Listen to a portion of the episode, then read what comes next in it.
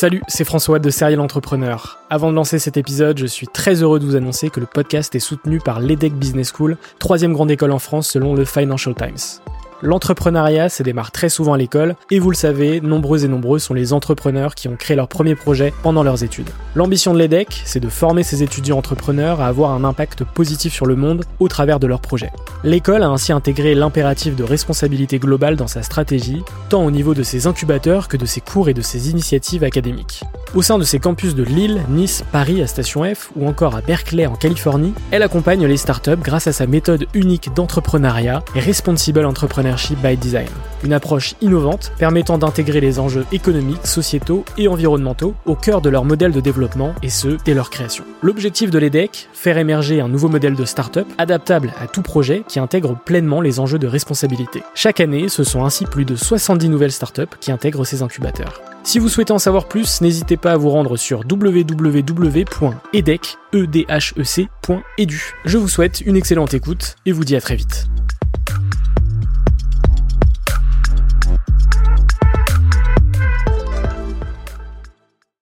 Bienvenue sur Serial Entrepreneur, le podcast des entrepreneurs.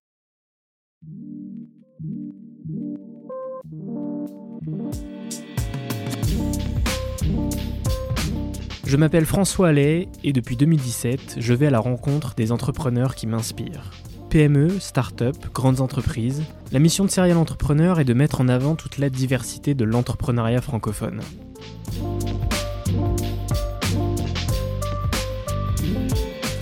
C'est toujours un plaisir de vous retrouver chaque semaine.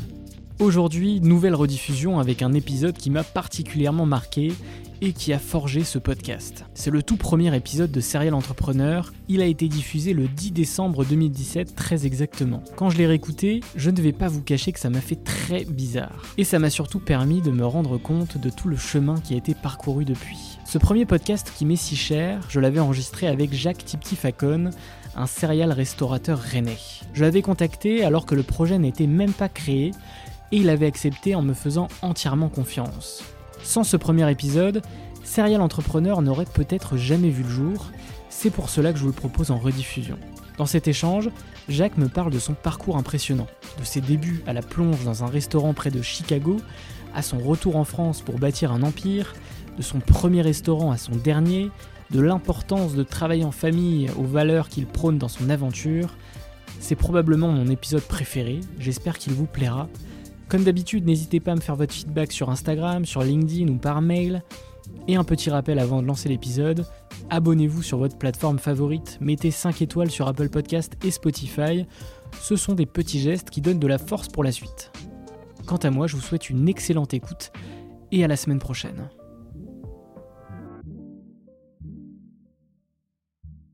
Déjà merci, hein, merci à toi François de, de, me proposer cette interview là sur ton projet de serial entrepreneur. Hein. C'est ça.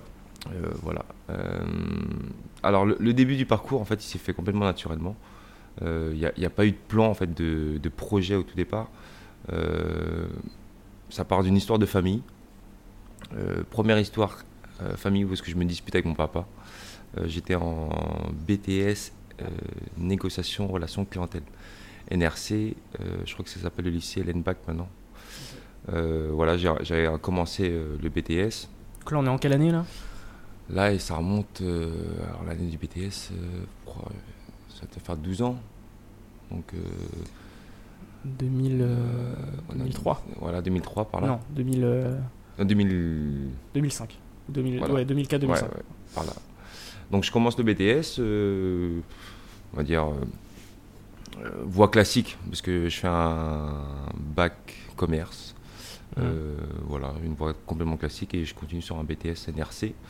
Euh, au bout de trois mois, petit conflit à la maison euh, entre la génération de nos parents et mon père qui n'a jamais été, si tu veux, très dur avec moi, me met à la porte un peu, voilà. donc douche froide à cet âge-là. Il me dit tu prends tes affaires et tu t'en vas. Donc du coup, je, je quitte la maison, je quitte l'appartement du Blône et euh, je vis le vote dans, entre ma voiture et euh, le lycée. Euh, Et, tes parents à l'époque faisaient quoi euh, comme, euh, comme métier alors mes parents, donc ils sont. Alors moi je suis arrivé en France, voilà. Ouais. Je suis le seul de mes sœurs, on est quatre, trois sœurs et je suis le dernier, le garçon. Mes parents sont arrivés il y a 32 ans, mon âge, donc ils sont arrivés à Rennes. Donc ma mère, elle était enceinte de moi, donc euh, je suis, euh, je suis né à Rennes, à l'hôpital Sud, voilà. Et euh, ma mère a travaillé beaucoup dans les maraîchers, à cueillir les tomates. Mhm. Et mon père, après, a fait, je crois qu'il a fait du découpage de viande, euh, voilà, des petites usines par-ci par-là. Et il a fini à travailler en plus au lycée parce que j'ai fait mon, euh, mon BTS. Et euh, donc voilà, non, après, il a, il a eu des petits problèmes de santé qui, a fait qu'il il a moins travaillé. Euh, donc voilà, une petite dispute à la maison. Ouais. euh, avec ma voiture un peu, euh, voilà, il me met dehors. Je dors dans ma voiture quelques soirs. Ma soeur aux États-Unis, elle suit le conflit parce que j'ai une soeur Ouais. qui, qui s'est mariée aux États-Unis, euh, qui vit là-bas. Et elle suit le conflit à distance. Et elle me dit non, hors de question que tu restes comme ça, sans solution. Tu viens aux États-Unis. Chose que je faisais déjà beaucoup l'été. Euh, quand j'étais collégien, lycéen, euh, je partais juillet-août et j'allais travailler là-bas en fait. Faire des vacances et travailler dans le restaurant de ma soeur. Et elle me dit euh, bah, prends ta voiture, tes affaires, je t'ai pris un billet d'avion, tu viens aux États-Unis. Donc je pars aux États-Unis pour y vivre, hein, pour euh, tout Mm. plaquer, y vivre et travailler, et me lancer quoi. Voilà. Euh, donc je pars là-bas et je travaille. Je me mets dans la restauration, chose que je faisais, voilà, Des en- petits en- boulots. euh, voilà un petit boulot avec ma soeur et mon beau-frère quoi. Où ça aux États-Unis du coup? Euh, dans les euh, quartiers autour de Chicago. Ok.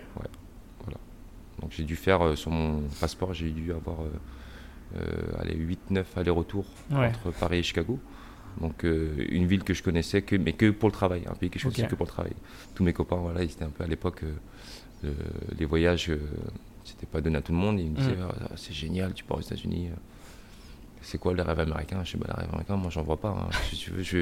Déjà en plus t'es mineur quand t'es là-bas. Ouais, ouais. Bah oui. T'as pas Ouais, 21 ouais, ans, pas Tu peux 21 pas acheter des clopes, tu peux pas aller boire un verre. C'est pas, C'est, euh, euh, pour un, un Français qui commence à avoir quelques plaisirs de vie, frustrant. justement, de traîner dans les bars, dans les Ouais. cafés, euh, ça n'existe pas pour un- une personne de 18-19 ans aux États-Unis. Ouais. Donc, euh, ben, tu travailles. Tu travailles, tu n'as pas, t'as pas ces moments que tu avec tes copains en France. Et euh, non, non, c'est complètement différent. quoi. Donc c'était des petits boulots euh, dans, la, dans la cuisine, dans la restauration. euh, Alors, quand je faisais ça en été, c'était, ouais, c'était, ils appellent ça busboy, ça veut dire c'est celui qui débarrasse les assiettes et qui nettoie les tables. Ouais, ok. Donc j'ai fait ça pendant, on va dire, sept saisons d'été en Ouais. famille. J'arrivais, je crois que le, le vol Paris-Chicago, tu arrives à 17h, heure locale là-bas. Ok. À 18h, j'enfilais une chemise noire et je bossais. Jusqu'au dernier jour, et pour prendre l'avion Chicago-Paris, Ouais. je bossais jusqu'au dernier jour. En fait, voilà, vraiment, mes, donc mes copains m'appelaient, me disaient Ouais, rêve américain, c'est cool ou pas? Je dis Ben, rêve américain, moi, non, euh, travail, travail, voilà, travail. Tes, vacances à bosser. Ah, euh, qu'à bosser, ouais. mais j'étais content. Parce que, Alors, étudiant, ça me faisait gagner de l'argent.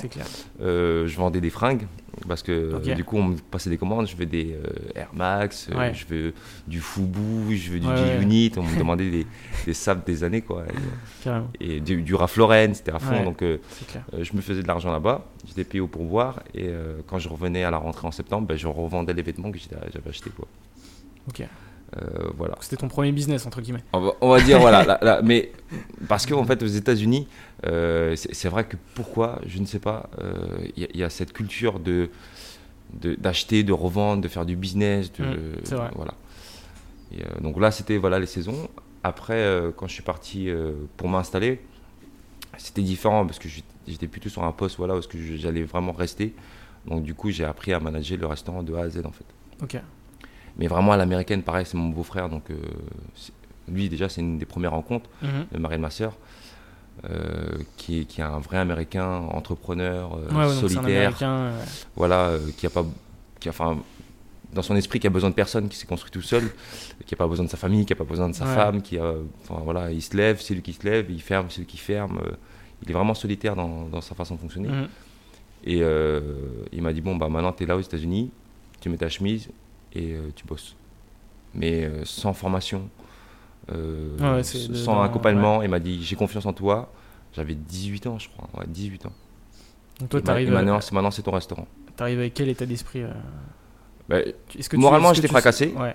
avec la dispute de mon père parce Bah que mon oui. père m'a on s'est jamais disputé avec mon père Ouais, euh, ouais. on s'était- j'ai- enfin, mon père m'a jamais puni donc euh, je prenais vraiment un coup sur le moral et pour euh, pas y penser donc du coup ça me faisait du bien de travailler donc euh, donc je fais des journées complètes là-bas Mhm. mais sans accompagnement en plus mon beau-frère m'a dit voilà tu bosses tu as les clés maintenant tu es responsable de, de- de ce restaurant son premier restaurant euh, qui est l'identique que le Wok là où ce qu'on est aujourd'hui Ok. ça s'appelle Walk and Fire là-bas. Euh, et euh, c'était à 60 places avec des salariés. Et là-bas, bah, on me dit voilà, maintenant tu es le responsable. Chose qui, bon, alors, comme je suis de la famille, qui passe très bien, ils me connaissaient déjà les, les étés. Et aux États-Unis, en fait, l'âge, n'y a, a pas de problème dans l'âge dans le travail, en fait. Euh, c'est pas parce que tu as 18 ans que tu vas pas pouvoir diriger. Donc, on- déjà, c'est plus facile qu'en France. Ah bah c'est En une France, mentalité euh, voilà. ouais, totalement différente. Se euh. faire diriger par une personne de 18 ans, ça ne les dérange pas Ouais, du tout aux, États-Unis. Donc je me lance dedans. Euh, chance en fait du, du, du parcours, je pense aussi. Euh, toujours ce beau-frère et ce beau-frère en fait qui commence à grossir, qui était sur son, sa deuxième et troisième ouverture du même restaurant Wok là, Wok and Fire.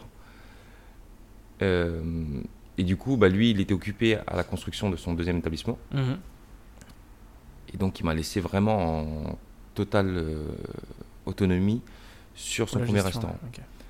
Il m'avait euh, vraiment donné le restaurant pour que je m'en occupe, avec interdiction, je ne sais pas pourquoi, je pense qu'un jour je le demanderai, de faire de la cuisine. Ah ouais. Il me dit, tu fais tout. Tu fais la caisse, tu fais la paye, tu recrutes, tu licencies, tu fais tout ce que tu veux. Par contre, je t'interdis de faire de la cuisine.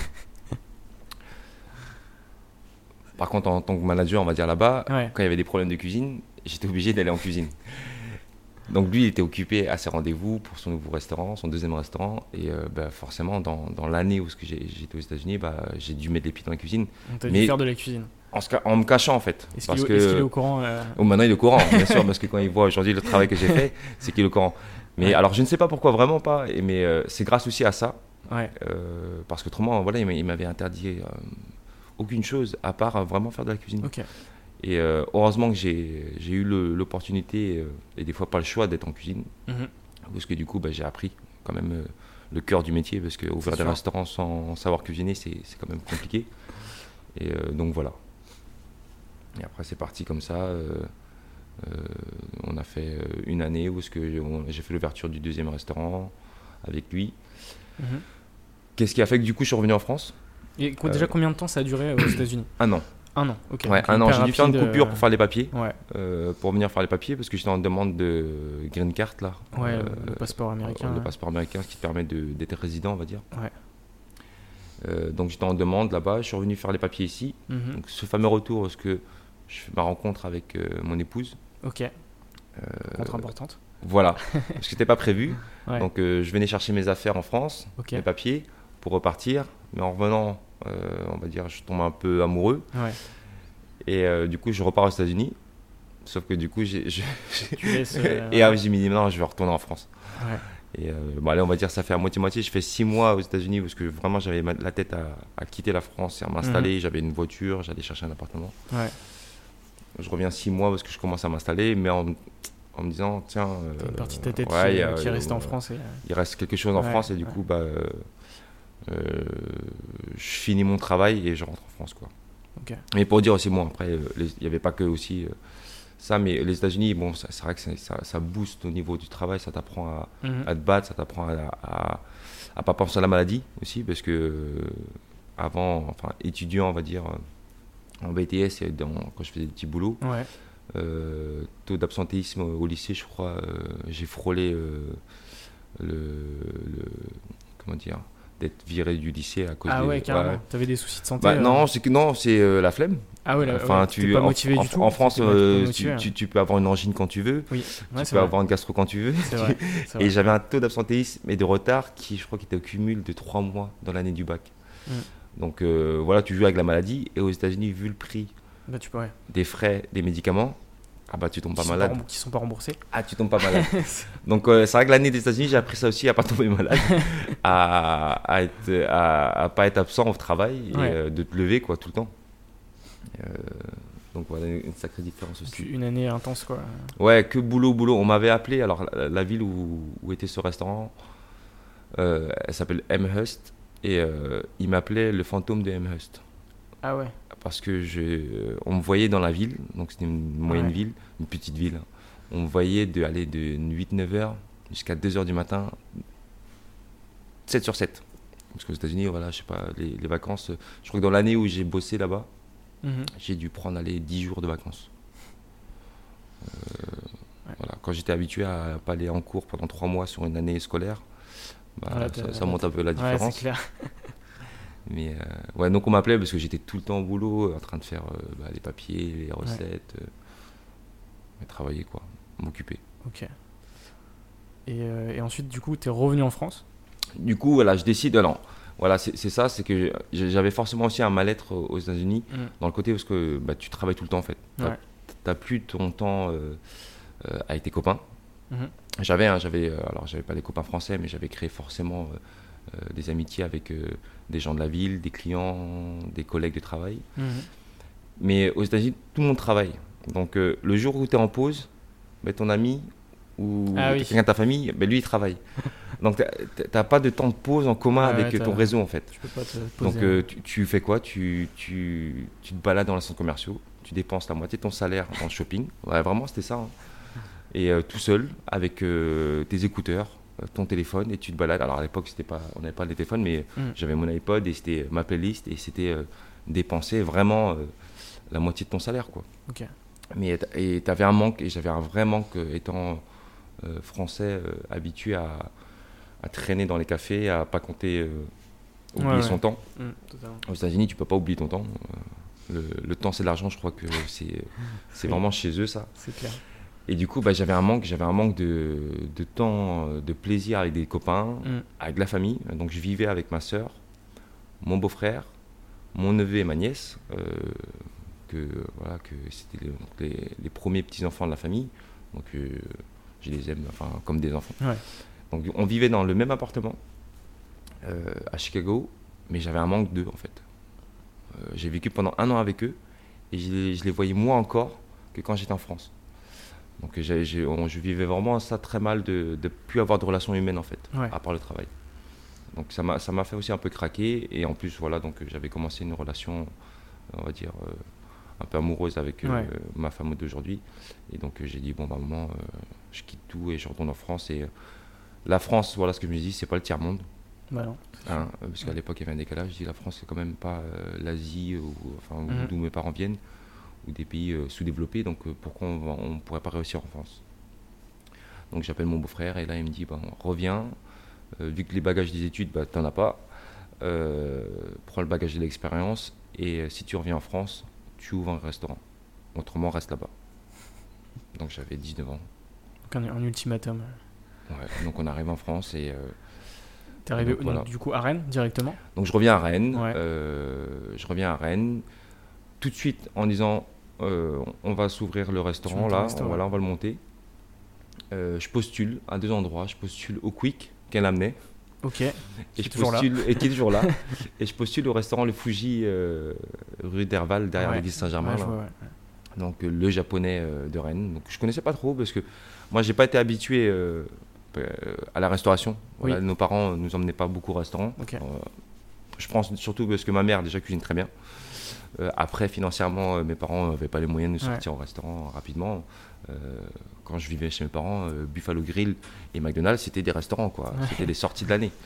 Donc, mais enfin, voilà, il n'y avait pas de forcément de plaisir à manger. J'avais plus de plaisir à manger la cuisine de ma mère que, mhm. dans, les restaurants qui nous emmenaient. Hein. Donc euh, je connaissais pas forcément les restaurants de Rennes, je postule, je mets deux CV, euh, enfin plusieurs, mais il y a deux bonnes réponses. Il y a le Quick qui me propose euh, d'être responsable manager. Ok. Donc voilà, les, contrats classiques dans les fast-food. Et le restaurant Le Fuji, parce que un poste de cuisinier. Et, du coup, bah, je prends le Fuji. Je prends le Fuji parce que je, voulais, voilà, je voulais encore apprendre la cuisine japonaise mm. que j'avais commencé à à apprendre aux États-Unis, mais euh, pas, pas, aussi bien que, ce, que ce que proposait le Fuji. Et euh, donc, super expérience. Euh, le Fuji à Rennes. Euh, je rentre chez lui en lui disant Tomo, euh, je viens chez toi, je vais ouvrir un restaurant à Rennes, donc je serai disponible que pour un an. Il accepte euh, la chose. Et euh, du coup, je bosse un an là-bas. Euh, super rencontre avec euh, bah, Tomo et Mina. Ouais. Deux vrais japonais, enfin le couple japonais installé à Rennes. Culture, tradition japonaise, façon de travailler japonaise. Mhm. Un restaurant qui est minuscule. Hein. Je sais pas si tu connais, mais le restaurant, la cuisine, elle, elle doit faire les 4 mètres carrés. Il y a 40 places assises.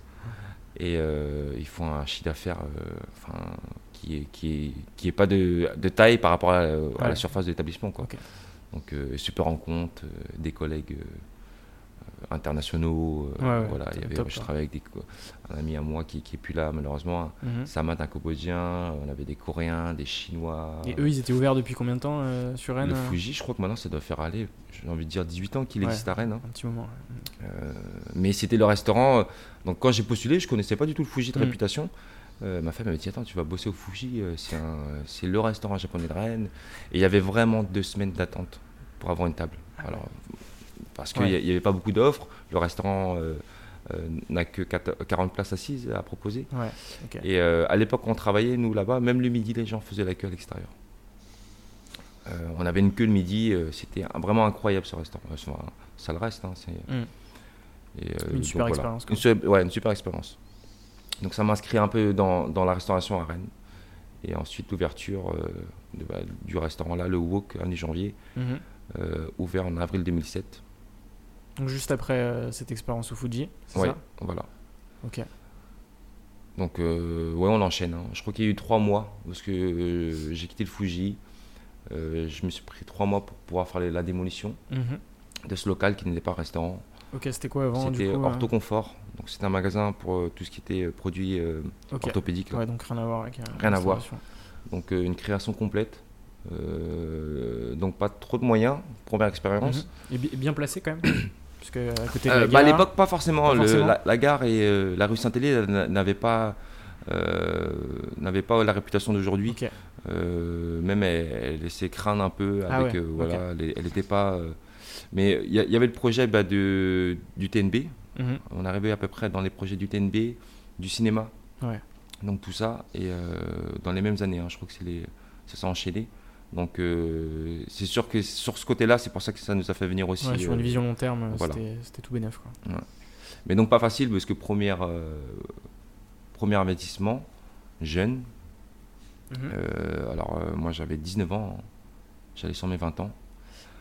Euh, expérience aux États-Unis, rien en France, pas de diplôme dans la restauration, enfin pas de cuisine, euh, BEP, OCAP, hôtellerie. Mhm. Associé à mon épouse euh, Anne-Sophie, euh, qui a travaillé dans l'immobilier chez Carmarek Ok. qui vendait les pas de porte. Et Nicolas Sion, mon beau-frère, euh, qui aussi lui était dans l'immobilier chez Blo à vendre des maisons. Ok. Donc quand on arrive il y a 10 ans, en- dans l'année 2007, pour monter un projet de restaurant, Ils quittent leur très job. compliqué. Ils quittent leur job du Ouais. coup. Ouais. Ils quittent leur job, ah ouais, ils démissionnent, ils quittent leur job. Mais très compliqué parce qu'à 10 ans, on n'était personne. Ouais, c'est sûr. Personne dans Rennes déjà, parce que euh, on ne nous connaissait pas. Mhm. personne dans le monde de la restauration, parce qu'on n'avait jamais fait de restauration à Rennes. Donc quand on arrivait en banque, euh, bon, on se présentait, bah, qui vous êtes, Euh, on ne vous connaît pas. Où vous installez, on ne connaît pas votre endroit parce que c'est pas un restaurant que vous reprenez, Mm. c'est un magasin orthopédique. Mm. Donc, euh, et un concept, le wok à l'époque, personne ne connaissait. Donc on arrivait en banque, euh, pas du tout euh, euh, gagnant. hein. Ouais. On ne connaît, on connaît pas la cuisine qu'on veut monter à Rennes, on ne connaît pas le local qu'on rachète, et on ne connaît pas les personnes qui vont monter le projet. Donc c'était très très compliqué. Comment vous avez réussi à convaincre bah, le- Ce premier banquier, je ne sais plus comment, Monsieur Emilski, voilà, Ouais, qui n'est plus, hein, qui, qui a changé de travail. Mhm. Euh, il a pris ce pari de nous suivre, mais euh, avec des conditions euh, de caution, Ouais, de sécurité financière euh, blindées. Évidemment. Hein, donc moi je me rappelle parce que c'est la première fois que je fais un prêt de ma vie.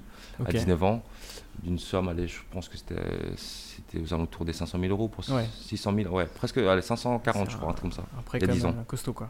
Bah, à 19 ans, euh, Enfin, j'avais jamais fait déjà un prêt conso, 1000 euros. Donc, mon premier prêt, il commence à 540 d'endettement.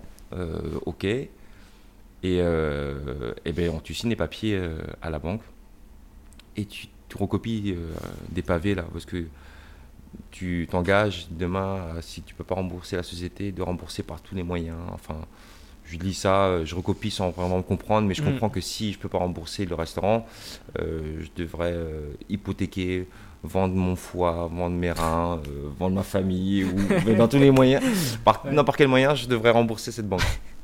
Donc ça me fait sourire parce que ben, j'avais pas grand chose. Donc je, signe cette caution là en disant ben, ok, vous allez me prendre de la. Bah, c'est qui tout double, mais de toute façon, vous allez me prendre quoi? J'ai rien. Parce que en fait, il y, a, les feuilles de patrimoine là, et tu demandes si tu as du patrimoine pour justement avoir une réserve si jamais euh, on, a, on a des soucis pour rembourser le, prêt. Mhm.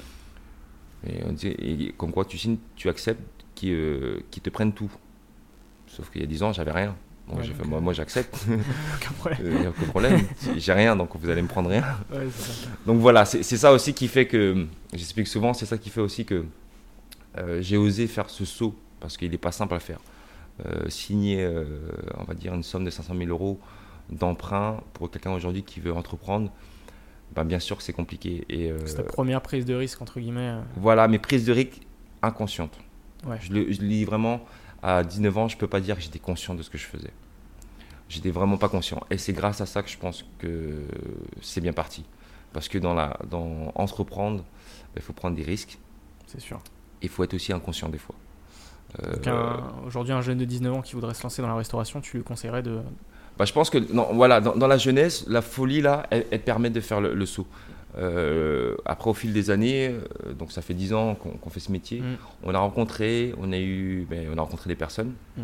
avec qui aujourd'hui on a, on a, des choses en commun. Et on a aussi étudié des projets avec d'autres personnes.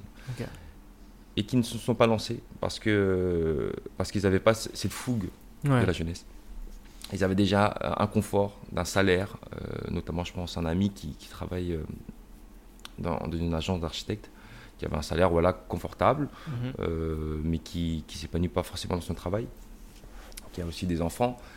Et ben quand, quand tu as déjà ton, ton confort de vie avec des enfants, mais quand il faut faire le saut, c'est plus compliqué. Donc c'est pour ça que je le dis toujours, c'est pourquoi j'ai pris la, la folie euh, de commencer à 10 ans et de me lancer dans, dans cette aventure d'ouvrir une dizaine de restaurants, les neuf pour l'instant, bah, c'est parce que en fait, j'étais pas conscient de, de ce que je faisais. J'allais à moitié, euh, aller euh, les yeux fermés et on y va et on verra bien comment ça va se passer. Quoi. Donc, et voilà, et je pense aussi pour, pourquoi il y a une explosion des, start, des start-up, là, des entreprises, de jeunes personnes qui ont plein d'idées et qui se lancent. C'est parce qu'au départ, ils n'ont pas froid aux yeux en fait. Et puis c'est vrai qu'aujourd'hui, on est moins dans une mentalité de d'avoir un CDI, d'avoir de la stabilité. Euh, oui. Il y, a de plus en plus de jeunes qui prennent des risques, justement, mm. de, lancer leur boîte, puisqu'ils ont, ils ont eu une bonne idée, etc. Et c'est vrai que cette mentalité, je trouve que avant, elle était peut-être moins présente. Complètement. Parce que, parce que euh, déjà, il y avait des, des, familles très tôt, on faisait des enfants assez tôt. Oui. Et du coup, le truc, c'était d'avoir de, l'argent assez rapidement et, euh, et d'avoir une situation stable pour, pour acheter une maison et se poser, mm. et voilà quoi. Et, on est vraiment, comme tu dis, hein, il y, a un changement euh, de comportement de, gens de, sur la vie, en fait, la vie générale. Euh, aujourd'hui, on veut profiter vraiment plus de la vie mm. que nos parents, hein, qui ont fait des carrières. Euh, et on est dans une société de consommation. On consomme tout, on, mm. consomme, on, consomme le matériel, mm. on consomme les téléphones, on consomme le hi on consomme ça. Mais on consomme aussi le travail. Donc, moi, je le, je le vois en, recrutement. Bah, les jeunes et même pas que les jeunes, hein, parce que quand, j'ai commencé, à 10 ans, j'avais des clients ici qui étaient euh, profs à la fac, mhm. ou voilà, des, euh, des, métiers de carrière, hein, et qui à côté avaient euh, ouvert une discothèque, ou des projets qui n'étaient pas forcément en cohérence avec la fonction publique en fait. Mhm. Mais ils avaient besoin de consommer le métier en fait, consommer l'expérience de travail. Et nous on le ressent vraiment, même dans nos équipes qui travaillent chez nous aujourd'hui. Hein des gens qui sont chez nous en poste, qui souhaitent partir, mais qui reviennent.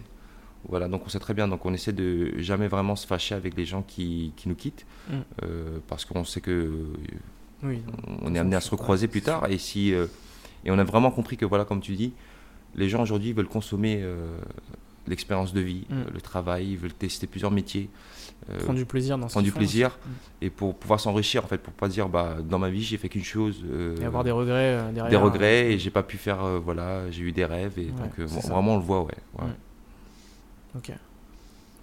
Et donc, euh, après cette ouverture de, du walk, finalement, Bah, L'ouverture de Wook, ouais, elle se passe. euh, comment ça s'est passé? euh, Elle se passe très bien. euh, c'est une grosse surprise, bah, vraiment, parce que. Alors, nous, on part vraiment pareil, euh, ça, faut le savoir. c'est- C'est. Quand on ouvre un restaurant ou un projet, Ouais. on part toujours, enfin, on- au minimum, au plus bas, quoi. On pense jamais euh, que ça fonctionne.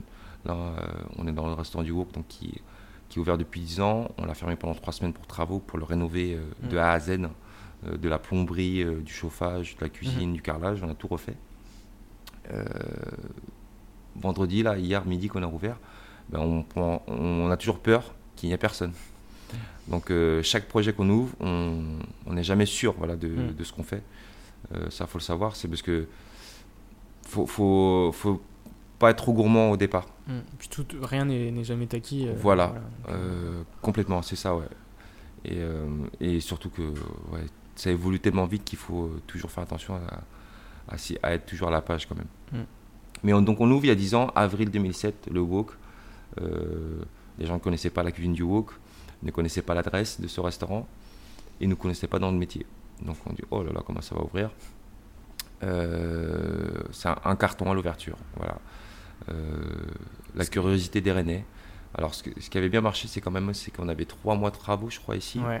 et euh, on avait fait des gros travaux. Ouais. On avait collé une grosse bâche en covering là, sur la façade et qui avait apporté pas mal de curiosité euh, dans l'avenue En, Janvier. en termes de com, vous aviez ça Est-ce que vous aviez de la presse ou Non, la- la- euh, à l'avant-ouverture, c'était la bâche. On avait une grosse bâche qui marquait aujourd'hui, on, on, on l'ouvre le Wok à Rennes, euh, Ouais. un restaurant euh, de cuisine asiatique. Ouais. Et je me rappelle, parce qu'on faisait des travaux à mettre les déchets dans le camion, chaque personne qui passait dans la rue me demandait qu'est-ce que c'est, qu'est-ce que ça va ouvrir, c'est quoi comme cuisine. Donc on- c'était vraiment une nouveauté.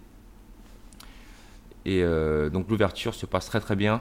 Un autre facteur aussi, ben, euh, le réseau, parce que Anne-Sophie euh, et Nicolas, ayant travaillé plusieurs années, quand même, 5 et 7 ans, je crois, dans, dans l'immobilier à Rennes, avaient déjà un portefeuille relationnel conséquent Mhm. et qui a fait que du coup, bah, à l'ouverture, euh, on avait déjà pas mal de monde. Euh, ça, ça ressemblait vraiment limite à, le- à un salon de euh, l'immobilier, l'ouverture du restaurant, le Wok, euh, les premières semaines, parce que on avait euh, bah, tous les collègues de Ouais, Camargue. ça, ça jouait sur tous les collègues de Blo. Ouais, ouais, c'était vraiment rigolo et, et voilà, c'est parti comme ça. Et dans l'ouverture, donc on a, on a commencé, on était cinq. Ok. Euh, Anne-Sophie, Ouais. en salle, Nicolas, donc les associés en salle, moi-même, ma sœur Miki, qui est aujourd'hui aussi associée, à l'époque elle était en employée chez nous. Mhm. Elle avait quitté son travail, elle travaillait au combu- combustible de l'Ouest à Verne et euh, elle était venue travailler avec nous parce que j'avais l'habitude de travailler avec ma sœur aux États-Unis en fait Ouais. pendant les étés Mhm. et euh, je savais que c'est- qu'on pouvait lui faire confiance. Euh, et un cousin qui, euh, un, un vieux cousin de la famille, euh, qui, qui n'est plus à Rennes maintenant, qui est retourné à Paris. Donc on était cinq, trois en salle et deux en cuisine. Voilà. Et euh, aussi une, une autre question par rapport à ta famille, quand tu es revenu sur Rennes, est-ce que tu es directement revenu les voir ou euh, Ah ouais, complètement. complètement Le, très important la famille hein, chez nous. Ouais. Euh, mon père, la, la dispute qu'on a eue qui a fait que j'ai quitté la maison et je suis parti aux États-Unis. Mm. Euh, je crois que le jour où j'ai j'ai pris mon, mon billet d'avion, parce qu'il était au courant que je partais aux États-Unis, il a déménagé sa chambre dans ma chambre. Donc euh, on était fâchés, mais euh, voilà, il avait des regrets déjà. Et, euh, et voilà, on a tout oublié. Et surtout, en plus, moi, je lui en veux vraiment pas. Ouais. Alors j'ai une philosophie, une philosophie de vie qui est très simple. Moi, je pense que limite notre vie est déjà écrite. En Mm. fait, le jour de naissance est prévu Mhm. et le jour du décès est prévu et le parcours est prévu. Ouais. Après, on peut jouer un petit peu, on peut changer, mais je pense souvent que les choses, voilà, Sont déjà écrites. sont déjà écrites. Euh, mes parents sont de religion bouddhiste, Mhm. euh, très pratiquante. Ils sont très pratiquants et euh, donc forcément aussi très croyants. Mhm. Moi, avec le travail, je ne peux être que croyant, Ouais, on va dire. c'est sûr. Euh, Puis quand tu fais un prêt à 500 000, tu, peux être croyant aussi. ouais, ouais, ouais. Mais non, je, je on- on- ça, ça fait vraiment partie de. Non, la famille. euh, là, ils étaient là vendredi. euh, on a rouvert le, le restaurant il y a 10 ans. Mhm. Donc, euh, avant travaux, hier, ils ont prié. Quoi. Donc, euh, chaque, à chaque ouverture, si vous allez faire le tour des établissements, il y a forcément un, un endroit où. euh, euh, donc, il y a, parce qu'il y a des statues posées. euh, Parce que mes parents viennent faire des offrandes. Donc, même les clients, des fois, qui connaissent très bien euh, la Mhm. famille, euh, ils, ils ont l'habitude de voir mes parents venir pendant le service et faire leur prière euh, au milieu de la salle, euh, allumer des encens, euh, apporter des fruits, euh. Les poser au coin euh, de la vitrine. Euh, donc voilà. Une Donc, place euh, hyper importante de la famille dans, dans, dans ton business finalement. ah, complètement. Ben, déjà, on a associé euh, Anne-Sophie, donc mon Oui. épouse, Ouais. Nicolas, son frère, Mhm. qui est mon beau-frère, qui est marié avec ma sœur. Donc il y a un croisement. Euh, les enfants vont bien, donc euh, parce que des fois on se demande. Et j'ai mon autre sœur Mickey, Ouais. euh, qui est associée aussi dans certains de nos restaurants. Euh, elle se travaille au- enfin, en, en grosse partie sur le restaurant Monsieur Yac, Ouais. de la Chalotais. Je vois très bien. Donc là c'est euh, ça. Donc Anthony qui s'occupe du Moon Restaurant Mhm. mon beau-frère. Et ma sœur, ma sœur qui est aux États-Unis, qui, euh, qui est pour moi là, avec mon, son mari euh, Siri. euh, Elle est toujours aux États-Unis. ils sont toujours aux États-Unis, ils ont toujours les restaurants, ouais. Donc ils ont, ils ont combien de restaurants sur Alors ils ont eu, ils ont eu un moment jusqu'à 7, 7 restaurants. voilà. Euh, et les États-Unis sont comme ils sont. euh, ils ont dû se séparer de leur euh, financier, leur associé financier. Ouais. Il avait fait un gros développement. Et il est- au début, quand je suis parti, il y avait trois restaurants. Ok. Et il en a monté 7, ouais, donc 4 ou 5 d'un coup. Dans la même ville ou les- Pas mal la même ville, et je crois qu'il y en avait un dans une autre ville complètement ailleurs du Ouais. Chicago. Mais un gros développement à l'américaine, Mhm. avec euh, un vrai associé financier qui a permis de faire euh, beaucoup d'ouvertures en très peu de temps. Et qui s'est défaite parce que euh, l'association financière ne, ne s'est pas bien passée avec euh, le comportement de, de ces nouvelles personnes. Donc il a retourné un peu la case départ. Mais bon, euh, je pense qu'il est aussi heureux que, que ça. Ça lui a fait une expérience, mais euh, voilà. Donc, euh, donc oui, ma sœur, mon beau-frère aux États-Unis, je les compte comme des associés parce que c'est des associés pour moi spiritueux. Ouais. Euh, surtout ce beau-frère-là, enfin, c'est lui qui m'a tout appris. Euh, je pense que sans lui, eh ben, le Hook n'existerait pas à Rennes. Ok. Euh, et- C'est lui- qui t'a donné cette envie d'entreprendre. euh, bah, c'est lui qui m'a appris à, à- à être, voilà, à être euh, un entrepreneur, je pense, qui, en plus de Nicolas, mais en fait, quand je suis arrivé aux États-Unis chez lui, moi Ouais. j'étais l'étudiant français. Oui, t'a- t'avais Parce aucune. qu'il fallait euh, pas aller à l'école. T'avais aucune motivation à créer une boîte, etc. Voilà. T'avais aucune idée de ce que t'allais faire entre J'avais la bourse parce que mes parents gagnaient pas beaucoup de sous. Ouais. Je sais plus, ça devait être. euh, donc moi j'ai j'ai la bourse quand c'était le passage à l'euro. Donc euh, j'avais 300 euros sur mon compte tous les trimestres Ah qui partaient euh, euh, dans, dans, dans, dans les soirées quoi. Donc euh, et euh, je me levais toujours en retard. J'allais, enfin j'avais 10 minutes de retard à mon réveil, ben j'allais pas à l'école la matinée. T'étais pas fait pour. euh, Enfin, enfin là, voilà, j'étais pas assidu. j'étais- voilà, ouais. Ouais. Et même pour, enfin, j'avais pas commencé à travailler encore en France. J'avais juste fait un mois de travail euh, Mm. dans la carrosserie de mes beaux-parents. J'avais repeint les murs de la carrosserie. Mais euh, je connaissais pas le travail. J'étais pas, euh, voilà, j'étais un flemmard quoi. Enfin, on on t'apprenait comme tout ado à Mm. 18-19 ans, tu, tu flemmes quoi. Tu, tu manges chez toi, tu, tu flânes Euh, quoi. De toute façon, le système scolaire français est, est pas fait pour euh, tout le monde. Ça, c'est. Pas fait pour tout le monde, mais c'est vrai que. Et ce qui est quand même. euh, ce qui m'a toujours intrigué, c'est que le lycéen, on va dire, ou l'étudiant français, euh, quand il est diplômé, et euh, quand il va commencer à, sa carrière professionnelle, enfin, commencer à travailler, parce Ouais. qu'on parle plus de carrière chez Mm. nous, je pense, ben, il se passe rien. Par contre, quand il va faire un petit cursus à Londres, en Australie, au Canada, euh, où ce qu'il se dit, bah non, j'ai fini mes études, mais avant de travailler en France ou ouvrir ma boîte ou trouver, trouver un boulot dans, dans une grosse boîte, euh, je vais d'abord aller voyager, m'amuser. Mm. Et ben c'est là-bas qu'on les éduque à travailler en fait. Euh, je pense que nous, en sortie de diplôme, sortie scolaire, il n'y a pas d'éducation du monde du travail. Puis surtout que, je sais pas, je dirais peut-être euh, 75% des, des étudiants après le bac vont à la fac, etc. Enfin, Ouais. Et la fac, c'est quelque chose de très. euh, si t'as pas envie de bosser, que tu vas à la fac, euh, tu bosseras pas quoi. Enfin, Voilà, mais il n'y a, pas, le- y a pas le, le sas en fait d'entrée euh, dans, dans la vie professionnelle euh, en France qui manque. Et, euh, et souvent, parce que nous, on, on- on voit les gens qui, euh, ben, qui sont là pour bosser, alors euh, ils viennent chez nous des fois temporairement, mais ils- Mm. ils, ils sont faits pour bosser dans n'importe où. C'est parce qu'ils sont passés à l'étranger en fait. Ils, ils ont eu, voilà, ben, j'ai fait un an de, comment s'appelle ça, de visa working euh, ouais. holiday euh, en Australie ou dans, dans un autre pays. Ouais, c'est pas VIE, VIE je, je ne sais plus, Je mais crois- je- ouais, on, sent que c'est pas les mêmes candidats en fait, au recrutement. Mm. Euh, ils ont le même âge qu'une personne qui sort d'école, mais ils ont vécu une expérience allez, de 6 de six mois ailleurs et euh, bah, du coup ils sont prêts à bosser. Quoi. Et, euh, donc, on sent voilà, une différence et ce manque en France parce que bah, quand tu as fini tes études, tes études et tu décides d'aller travailler, Mhm. voilà. Euh, tu te sens seul un peu parce que je pense que c'est pas facile hein, de, d'aller à un entretien d'embauche en France. Euh, moi, j'ai bien vu aux États-Unis. hein.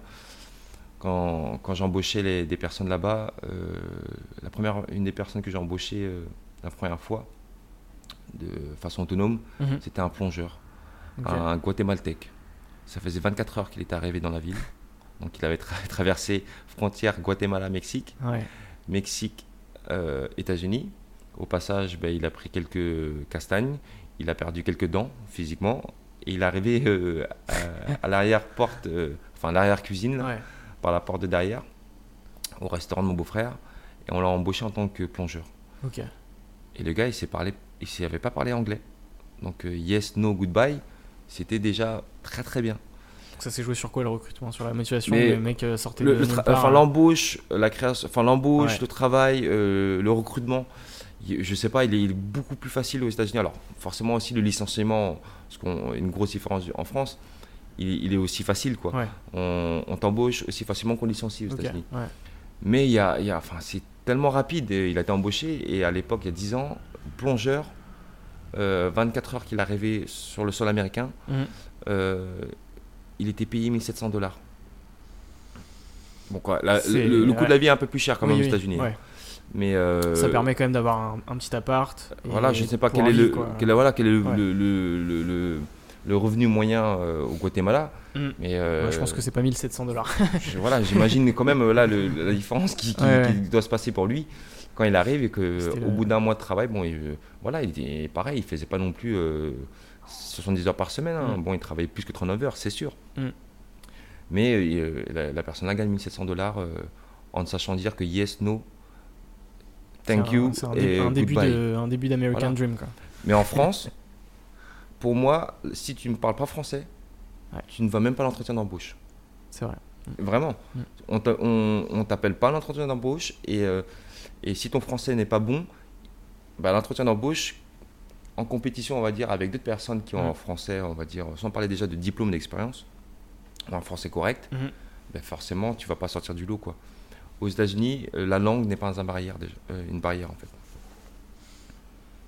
Ouais, c'est une culture totalement différente. quoi. Ouais, c'est euh, c'est plus, c'est- plus flex, on va dire. Hein, comme ils disent là-bas, c'est flexible, c'est easy. il n'y a, pas de, de lettre de motivation. De... Il y a beaucoup moins de contraintes, mais arrête dans les deux sens, hein, euh, dans le licenciement, mais pareil, parce que si tu te fais le licen- licencier aussi vite que tu as été embauché, enfin derrière les personnes ils retrouvent Oui, du travail. Oui. Euh, J'ai un tonton hein, qui est le, le frère de ma mère qui, Mhm. est, euh, qui est sans domicile fixe, voilà, qui, qui Ok. vit euh, là-bas. euh, dans, la- dans la rue et, euh, et c'est un choix. Nous, il a- on l'a fait venir parce qu'une fois on l'a fait venir ici en France, on va lui rendre visite, on lui envoie de temps en temps des vêtements. Mhm. Mais il a toujours dit, euh, donc il s'appelle Tonton T là, il a toujours dit, lui c'est un choix. Il veut être. Il- il- il- des fois il va travailler, donc des fois il prend 6 mois, 8 mois, il- parce qu'il reprend un appartement, Mm. il retravaille. Mais il, euh, lui, euh, voilà, il, a un choix, hein, c'est un junkie, hein, parce qu'il a, il me dit, moi j'ai pris toutes les drogues de ma vie. Euh, il boit, euh, quand il est venu à Rennes ici, euh, il, a, il a dormi chez nous, euh, je sais pas, il, va, il, va, il est capable de boire euh, 10 bières euh, entre Ouais. 9h et 11h, quoi. Mais c'est un choix. Et au travail, et aux États-Unis, s'il a besoin de travailler, il va travailler. Il Ouais. va travailler dans l'usine, il va travailler. Bah, après, aux États-Unis, il y a tout ça. hein. Il, il ramasse ses canettes euh, de, de, de soda là, parce qu'après, il. Enfin, mais lui, c'est un choix. Il a toujours dit que c'était un choix. Parce que ma soeur peut lui proposer un travail, on peut lui proposer, mais il, est- il veut vivre dehors. Donc voilà. Et, donc ta façon de recruter aux États-Unis, quand tu as recruté ce mec-là, est-ce que tu as la même méthode de recrutement en France Est-ce Ah que en France, tu vas recruter quelqu'un qui par exemple, qui va venir, qui vient d'arriver en France, qui ne sait pas forcément parler français, est-ce que tu vas, est-ce que tu vas juger ses compétences? Est-ce que tu vas, ça, va, ça va se Non. jouer à quoi? Non, non. euh, Non, non, nous, ça se joue vraiment euh, au feeling. Ouais. Alors, c'est, souvent, on entend parler de ça. C'est quoi le feeling Ouais, C'est quoi? ouais. Mais euh, non, c'est ouais, le comportement de la personne, c'est l'envie, c'est. euh, euh, la motivation. Voilà, on regarde pas les diplômes. Euh, on regarde pas forcément l'expérience. Est-ce que, est-ce que tu demandes une lettre de motivation? Pas force, non, pas, forcément. systématiquement. Si elle est là, c'est toujours un plus Mhm. euh, parce que c'est, euh, on la demande pas. Donc, euh, si la- le candidat lui, lui a fait l'effort, alors Ouais. de l'écrire, euh, de la rédiger, de l'imaginer, oui. Mais euh, par contre, quand on, sent aussi la lettre de motivation, Copier-coller, euh, euh, euh, de Pôle emploi Ouais, ou d'internet, voilà. Ouais, et donc là, on dit bon bah, là tu, on, on s'en passerait bien. Mais euh, non, non, on recrute vraiment sur le comportement de la personne à l'entretien d'embauche. On pose des questions sur le. Ce qui est important pour moi à l'embauche, c'est l'équilibre du candidat. D'accord?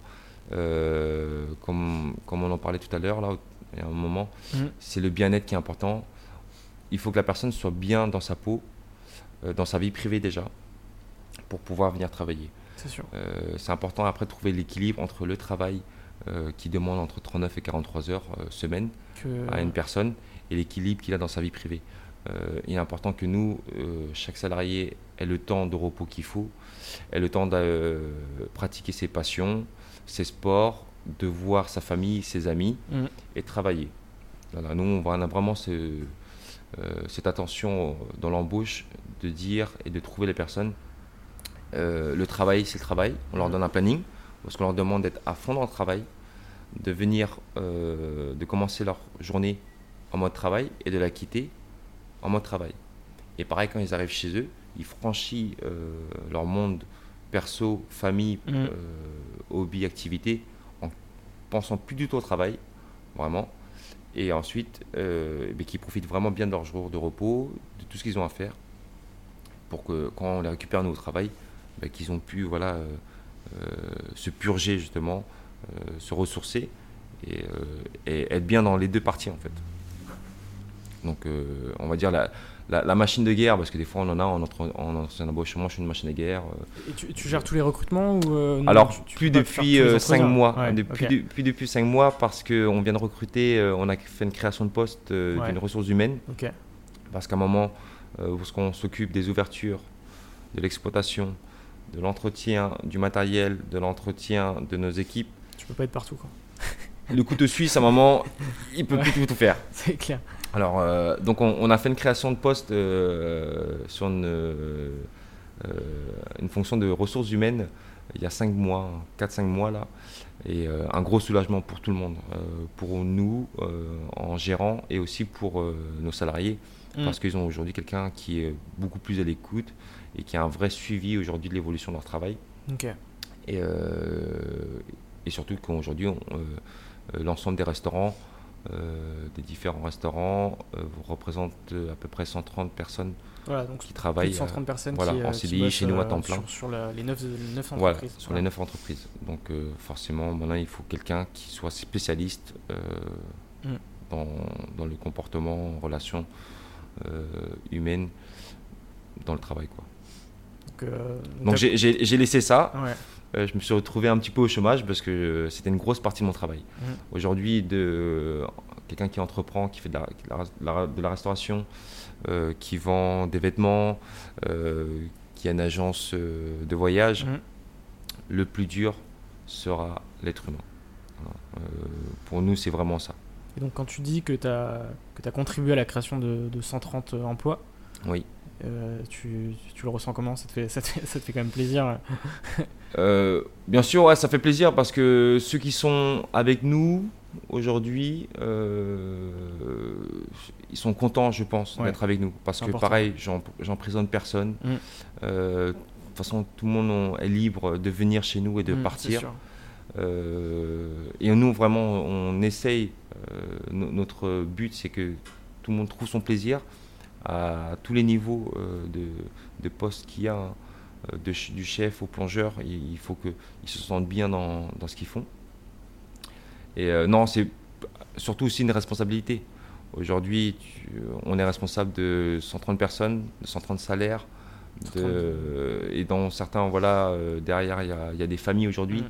Euh, le plus ancien est Lee, euh, dans ce restaurant-là. Il y a 10 ans aujourd'hui d'ancienneté avec nous. C'est quelqu'un, bah, c'est pareil. Il a rêvé Lee ici.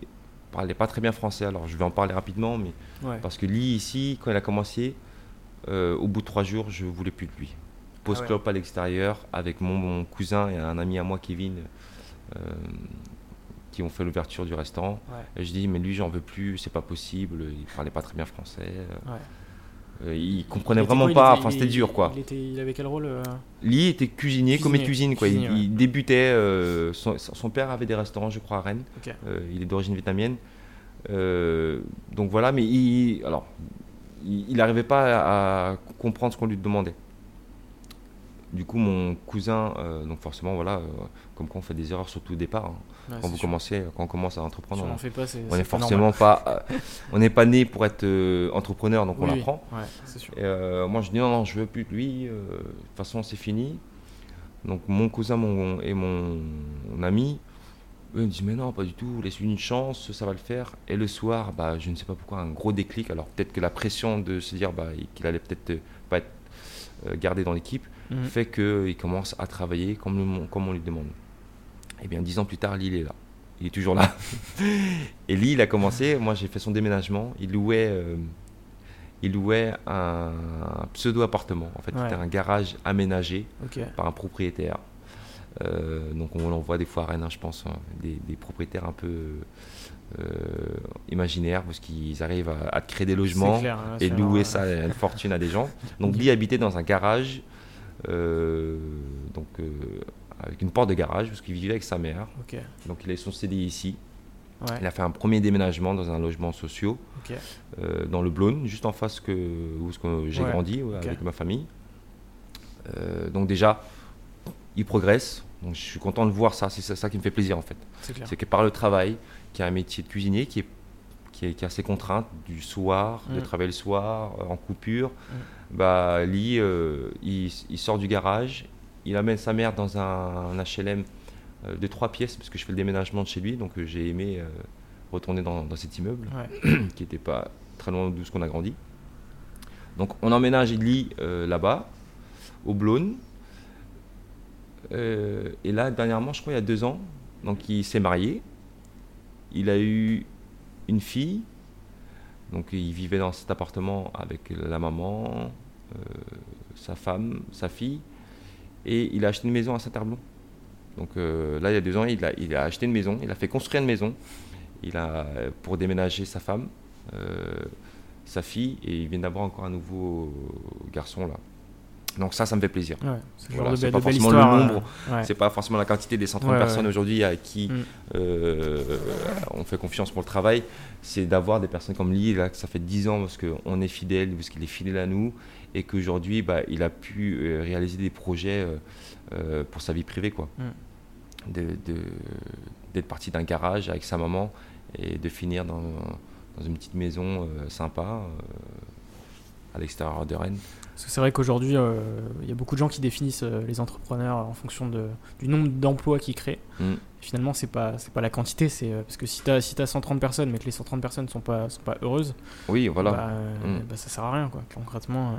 Non non ouais, non, non c'est voilà, nous on essaie d'avoir et c'est ça qui va me manquer là dans dans dans, dans, la tâche d'avoir délégué la ressource humaine à, à une autre personne. C'est de plus avoir le suivi en direct. Alors là, on avait le suivi tout le temps en direct, on connaissait le nom de chaque. Euh, enfin, moi, je pense connaître. Allez, ça fait 5 mois que j'étais remplacé dans, dans ce rôle-là. Je pense connaître les 120 prénoms des personnes qui, connaissent, travaillent chez nous. Il y a une dizaine là euh, que je connais pas et qui ne me connaissent pas aussi. Enfin, qui ne nous connaissent pas quand on, rentre dans les établissements. Euh, ils ne savent pas qui on est. Donc, euh, c'est assez rigolo quand même. et, mais c'est vrai qu'on a eu pendant 10 ans l'approche, le suivi de, Mm. de tout le monde, de la reconnaissance euh, de chaque personne qui travaille pour nous. Et comme euh, l'évolution interne chez nous, la promotion interne, elle est très importante. Ouais. hein. Forcément, en 10 ans, il y a des gens qui ont pu évoluer, Forcément. qui ont grandi avec nous en fait. Et c'est pareil, euh, c'est un tout ça. Aujourd'hui, le développement, parce qu'on a commencé avec un restaurant, aujourd'hui on en a neuf. Mm. Euh, c'est grâce aux rencontres qu'on fait avec les gens. Et c'est grâce aussi aux rencontres qu'on fait avec nos équipes. Je le dis aussi à souvent à nos équipes, si j'ai pas des, des piliers, si on n'a pas des personnes euh, comme aujourd'hui, on va dire nos directeurs, nos chefs de cuisine, nos responsables de salle, bah, il y a des projets qui ne se font pas. Euh, je prends aller à l'état actuel. Aujourd'hui, des locaux, euh, des idées de restauration, des emplacements, on en a en attente en fait. Mm. Dix ans plus tard aussi, les financements, aujourd'hui on en a en attente. Il y a dix ans, on ne voulait pas nous prêter des sous. Euh, aujourd'hui, euh, des partenaires banquiers euh, attendent que ça, nous, Ouais. prêter des sous pour ouvrir d'autres Parce restaurants. que là, il y a, l'assurance de. Voilà, aujourd'hui, voilà, on, a renversé un peu le- la tendance qu'on avait en rendez-vous bancaire. Ouais. Et le, le frein, veux dire, au développement aujourd'hui, ça va être l'humain. Euh, aujourd'hui, on, on ne répond pas oui à tous Mm. les projets qu'on nous propose euh, parce qu'on n'a pas les humains, on va dire, de qualité. Donc les personnes de confiance, les personnes euh, qu'on connaît euh, depuis quelques années, on n'en a pas assez. Ouais. Euh, et c'est ça qui fait aussi les projets. Donc c'est- pour ça où personne qui rentre chez nous plongeur, on va dire, ou commis de salle, pour nous, euh, notre objectif, c'est qu'ils deviennent un jour des managers. Alors peut-être dans un an, pour ceux qui sont rapides, qui ont des capacités, mais peut-être en 5-6 ans ou 10 ans, euh, je reprends Lee. Lee, quand il est arrivé il y a, il y a 10 ans, il n'était pas prévu être chef de cuisine. Il était prévu être commis cuisine, cuisinier. Et, euh, et aujourd'hui, voilà, il a, il, a, il a évolué, il a progressé dans son travail. Mm.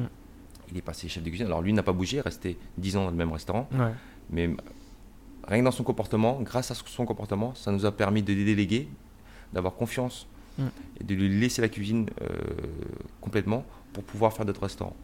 Donc il est vraiment important d'a- d'avoir des bonnes relations et que d'accompagner euh, nos équipes à grandir, à, à devenir indépendants, autonomes, pour pouvoir se développer. Quoi. Ok. Et donc, euh, donc le walk, euh, lancement du walk, euh, c'est parfait. Parfait. Ça s'enchaîne. Alors la, la- la locomotive, c'est ce qu'on dit, on va dire, Ouais. euh, dans, dans le jargon. C'est la locomotive parce que c'est elle qui, C'est qui va forcément commencer le à- premier, c'est voilà, le premier premier. Ensuite il va y avoir Euh, les autres wagons qui vont arriver voilà, derrière. Donc voilà. le walk au, dé- au départ, on arrive avec le walk, l'idée du walk, on veut le développer Mm. en franchise. Euh, en, cha- en chaîne de restauration d'abord et un- ensuite en franchise. Donc on en ouvre un deuxième qui est Combien de temps après? Euh, deux ans. Deux ans. Deux ans après, euh, voilà. ouverture du deuxième walk. Vraiment parce qu'une vraie locomotive, le, le à, walk ici, ouais. À Nantes, du coup? À Nantes aussi. à Nantes s'ouvre, donc euh, on ouvre euh, le walk près des Gailleuls. Ouais. à Nantes. Ensuite, il y a eu le magasin Piment Rouge, Ouais. donc d'épicerie euh, asiatique. Le Moon Restaurant, qui Oui. est juste à côté. Euh, voilà. Donc ça, c'était vraiment le noyau familial. hein. Ça, pour l'instant, c'était euh, des, des ouvertures, des projets qui sont faits vraiment spécifiquement qu'en famille. Mm. Euh, la locomotive voilà, du, du Wok fonctionnait très bien parce que comme tu es entrepreneur, tu travailles dans ta boutique, Oui. tu comptes pas tes heures, on travaille C'est 6 ça. sur 7. Donc euh, forcément, en fin d'année, les dividendes tombaient. Et au lieu de s'acheter des yachts la première année ou des hélicoptères, ben, on les a toujours réinvestis. Voilà. Voilà, réinvestis euh, pour faire des ouvertures. Et chaque établissement qui avait cette santé financière euh, saine, Mhm. on a toujours fait ça. Donc euh, ce qui est important aussi de faire, je pense, c'est les, les- les premiers euros, les premiers gains, dividendes ou salaires qu'on gagne, c'est de les redistribuer. On va dire dans la philosophie asiatique euh, ou dans la religion bouddhiste, Mhm. euh, il, faut, il faut donner pour recevoir. hein. Il faut, euh, nous, c'est vraiment important de redistribuer en fait, de pas tout consommer. Ouais. Euh, j'ai toujours eu ça. J'ai eu euh, la- cette phrase de ma mère, euh, de mes parents, on va dire, sur mon premier salaire quand j'ai travaillé justement à, à peindre une, une carrosserie. Mhm. J'avais gagné le SMIC, 5000 francs. Et, ton, et de ma sœur, nous, chez nous, notre premier salaire, il faut toujours leur donner. Donc là, quand j'avais 17 ans. Ouais. Donc j'avais gagné 5000 francs à l'époque. T'en as fait quoi? Bah, j'ai tout dépensé en cadeau. Ok. Donc j'ai racheté un aspirateur à ma- mes parents. Euh, j'avais offert des choses euh, à des cousins, des amis. Bon, j'en avais pas gagné une partie quand même, mais Mm. euh, une, je pense plus d'une moitié de mon salaire, des 5000 francs, était parti à, à racheter des choses à d'autres personnes. Parce que mes parents, voilà, dans la tradition, dans la culture, euh, me l'avaient euh, toujours un peu inculqué. Ouais. Ma sœur aînée, euh, qui a 10 ans de plus que moi, l'avait fait aussi, Mm. dans la première fois qu'elle avait gagné son salaire. Et c'est des choses qui sont très importantes, euh, de toujours de redonner. Là, je reprends aussi Siri, parce que je t'en avais parlé un petit peu avant Ouais, de faire l'interview. ouais. Euh, quand je suis parti des États-Unis, voilà, j'étais un peu gêné de quitter euh, mon beau-frère, Mm. qui comptait sur moi au final hein, pour développer ses restaurants. Euh, et je voulais le remercier. Et je lui dis, non, je sais pas comment te remercier et comment m'excuser de te laisser euh, après un an est-ce que tu m'as tout donné, tout appris. Et euh, où est-ce que tu, voilà, tu m'as payé mon salaire, tu m'as Ouais. logé, tu t'es occupé de mes parents, enfin tu, tu fais Formé tout aussi bien pour ma famille hein, en fait. ouais. Voilà, c'était le premier beau-frère de la famille. Ouais. Et euh, c'est quelqu'un qui a tout supporté. Il a supporté son business, il a supporté euh, euh, notre famille, hein, parce Mm. que lui, il avait des moyens de supporter euh, nos parents. Et euh, il m'a juste simplement dit, il a fait, bah, ce que je t'ai donné, redonne-le à, de- à quelqu'un d'autre. Mais il a dit vraiment ça, je te Ouais. demande juste ça. Donc au début, à l'époque, je comprenais pas trop. Je dis, mais non, moi, je, je sais pas, aujourd'hui, j'ai- gagné des sous, je vais peut-être en gagner, est-ce que je te rembourse? Veux-tu que je, je sais pas, que je te renvoie de l'argent pour te remercier? Que je, enfin, je paye cette formation, quoi. Je sentais que je devais quelque chose. quoi. Ouais. Il m'a dit non, il a fait juste redonne ce que je t'ai donné à d'autres personnes. Terminé. Et euh, good luck. Bonne chance, voilà. Ouais. Donc voilà, c'est très important. Donc euh, voilà, le, le WOC a toujours été comme ça. C'est ce qu'on gagne, on le redonne, on le redonne à, à d'autres établissements. Forcément aussi, on le redonne. Nous, comme on partait d'ici, bon, on redonnait euh, du salaire à d'autres personnes. Mhm. Donc le WOC est passé de 5, nous comprenant dans l'équipe. Aujourd'hui, il y a 10 personnes. Donc voilà, à chaque fois qu'on crée un établissement, on redonne notre, notre travail à quelqu'un d'autre. Mm. Euh, voilà. Après arrive quoi euh, Ces trois WOC, le, Voilà. me- le Moon, piment rouge, le moon. euh, le piment rouge. Ouais. Arrive le projet du BDS, Voilà. euh, qui a un gros changement quand même, parce que déjà le BDS c'était un projet. alors, ça commence par quoi le BDS C'est qu'on comprend, on prend conscience que le WOK ne peut pas se développer en France. Euh, parce que la culture, on va dire, euh, n'est pas la même que dans les pays anglophones Mhm. en France, euh, s'apprivoiser, s'apprivoiser, s'appri- S'apprivoiser. s'apprivoiser en, pardon, en Ouais. produits asiatiques, c'est plus compliqué qu'aux Ah ouais. États-Unis ou que dans les autres pays anglophones. Euh, trouver la main-d'œuvre aussi asiatique est beaucoup plus compliqué. Euh, donc, du coup, on sent qu'il va y avoir une limite au développement du wok. Euh, on a eu même une- un projet de franchisé sur l'Orient Ouais. euh, où ce qu'on a travaillé, on est parti chercher le local ensemble. Et euh, à la fin, avant de se lancer, nous en tant que futurs franchiseurs, on s'est rétracté. On a dit on ne vous donne pas la franchise parce que vous allez rencontrer des problèmes de recrutement, euh, de fourniture euh, de produits asiatiques. Mhm. On arrête le développement du WOK parce que même nous déjà on ressentait sur trois établissements à, à gérer en direct des difficultés euh, pour le développer. Donc on dit hop, on s'arrête là et on part sur autre chose. Euh, et on part sur le bar des sports. Donc bar des sports, pareil, qui est euh, un premier concept que moi j'ai appris à connaître Et un concept plus, aux États-Unis. plus grand public, entre guillemets, avec une cible plus large que le WOC, je pense. Complètement, c'est ça le que tu sens dis. ouais. où Mm. euh, n'importe qui peut, peut venir. euh. Bah, le wok fonctionne très bien, euh, mais comme tu dis, il cible une clientèle qui accepte de manger déjà asiatique. Voilà, c'est ça. Donc C'est euh, ouais. une clientèle qui se ferme un peu plus. Mm. Et, euh, et j'ai et j'ai vraiment eu, donc c'est c'est- euh, bien que tu, tu me lances dessus, mais j'ai vraiment à un moment cette vision, on a eu cette vision de se dire, bah non, si on, on est sur une cuisine et un concept un peu plus large, forcément avoir une clientèle plus large, donc euh, un potentiel de clients plus élevé, et euh, on va rencontrer peut-être des difficultés euh, différentes, hein, mais euh, que celle du wok. Donc on ouvre le BDS en se disant voilà, on tourne la page du développement du wok. hein. Ouais. Et, elle n'est pas complètement tournée parce que, preuve, là, Oui. on a refait les travaux complètement, on est reparti pour 10 ans.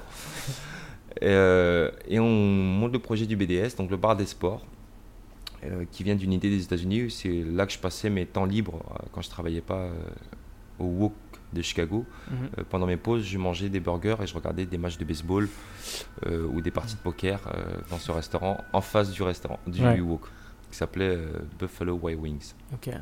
Donc il y a un sports bar, live bar aux Ouais, États-Unis ouais. avec un nom américain, une ambiance Voilà, très américaine. c'est ça. Et euh, c'est un projet qui était en sommeil depuis très longtemps. Enfin, depuis que je suis revenu en France, je l'avais en sommeil en fait. Mais il fallait faire le wok parce que j'avais une expérience dans le wok. Donc après, on part sur le BDS. Donc on, on cherche un local très compliqué à trouver parce qu'il fallait grand.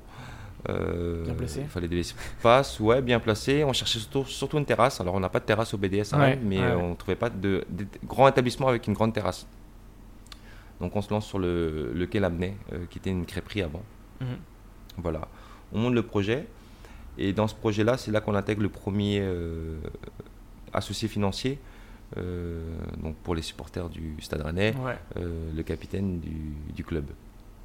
La rencontre avec Romain, elle s'est faite comment En fait, de façon naturelle, on va dire, c'était, ce sont euh, Romain et sa femme Mhm. sont des clients depuis 10 ans au WOK. Ok. Ouais. hein. Donc, ils, ils mangent, dans- ce sont, ils font partie des premiers clients euh, Ah du. Wok restaurant.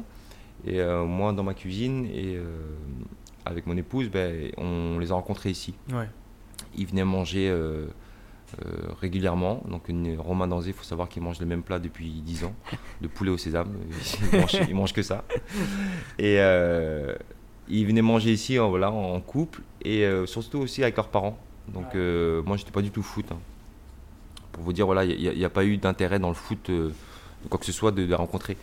Ils sont Oui, venus ici euh, à, prendre du moment de plaisir, en fait, Mm. comme tous les clients qui viennent chez nous. Et, euh, ils- et on les a rencontrés comme ça. On a, après, on a sympathisé, on a fini par manger chez les uns, chez les autres. Ouais, c'est devenu des amis. euh, Devenus des amis.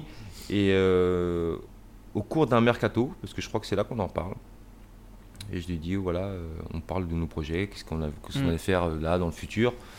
Euh, toujours lui, le mercato, ben forcément, tu restes au club ou pas, Ouais. tu pars, et toi, tu sais, que- qu'est-ce que vous allez faire Je dis ben, tiens, on va ouvrir un, un nouveau restaurant, un bar des sports, enfin un sports bar, là, live bar, Ouais. sur le thème du sport. Et, euh, ah, il trouve ça rigolo. Je fais, bah, si ça t'intéresse, vas-y, on y va, quoi. Et euh, Romain, simple comme il est, lui dit oui. Donc, oui, comme ça, mais au autour d'un- d'une bière ou d'un Mm. barbecue, je pense. Et après, du coup, quand on concré- concrétise un petit peu, on trouve le local, on commence à signer des compromis. euh, on lui en reparle, il fait Ah non, mais tu sais que on- je t'ai dit oui, donc euh, on y va. Donc, il s'associe à nous financièrement sur le BDS. Donc, euh, mais vraiment, toujours de façon. Simplicité. Ouais, super Ouais. simple parce que la- le soir de la signature, donc le notaire, on signe le restaurant, la crêperie, et ensuite, comme on récupère les clés, on souhaite aller directement à la crêperie pour euh, aller revoir euh, Ouais, l'établissement. Et là, Romain euh, vient avec nous euh, à la crêperie. Donc la crêperie, on l'avait visité peut-être dix fois avant de signer, avant de l'acheter.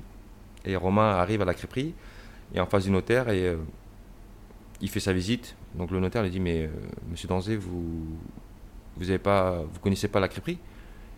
Vous avez acheté une crêperie et vous, vous l'avez jamais vue Il fait non non non euh, non j'ai non bah, j'ai dit oui à Tchèque et sa famille euh, pour s'associer. et, euh, je leur fais confiance. Ouais, Donc, il te euh, faisait confiance. hein. donc ouais, je veux bien voir à quoi elle ressemble la crêperie, quoi. Qu'est-ce qu'on vient d'acheter? Donc c'était assez rigolo parce que ça avait, ça avait quand même surpris parce que c'était un montant qui était assez important. Ouais, C'est pour ça pas- aussi que Romain était là. hein. C'était, euh, c'était un, Plusieurs un millions. confort. Euh, bah oui, on peut parler de chiffres. Ça a fini à 1 million d'euros Ok. De BDS ouais. pour l'achat et les travaux. 1 million 100, 1 million 200 presque même.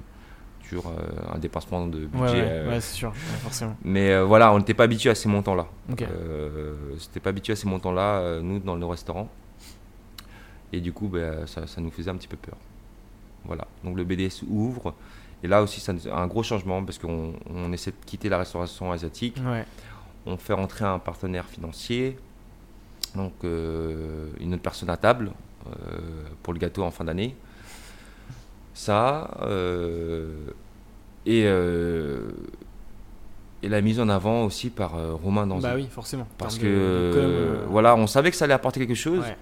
Mais euh, le foot, c'est euh, voilà, un sport qui touche beaucoup de monde, Mm.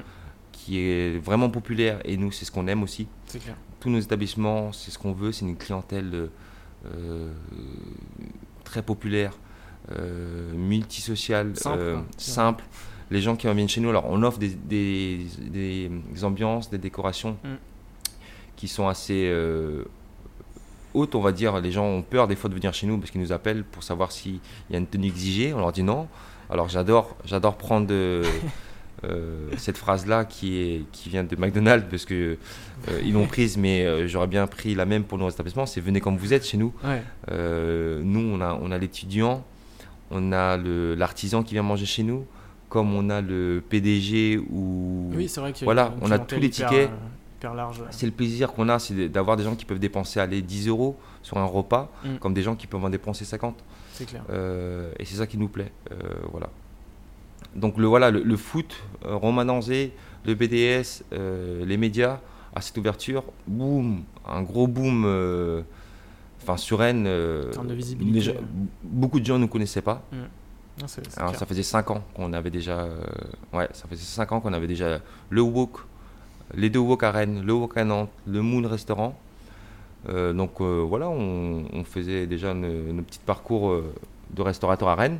Voilà, la première fois que je t'ai vu, c'est euh, l'article de West France Ah, mais avec, c'est ça. avec Romain Danzé, Voilà. avec ouverture du BDS. euh, deux Horrible.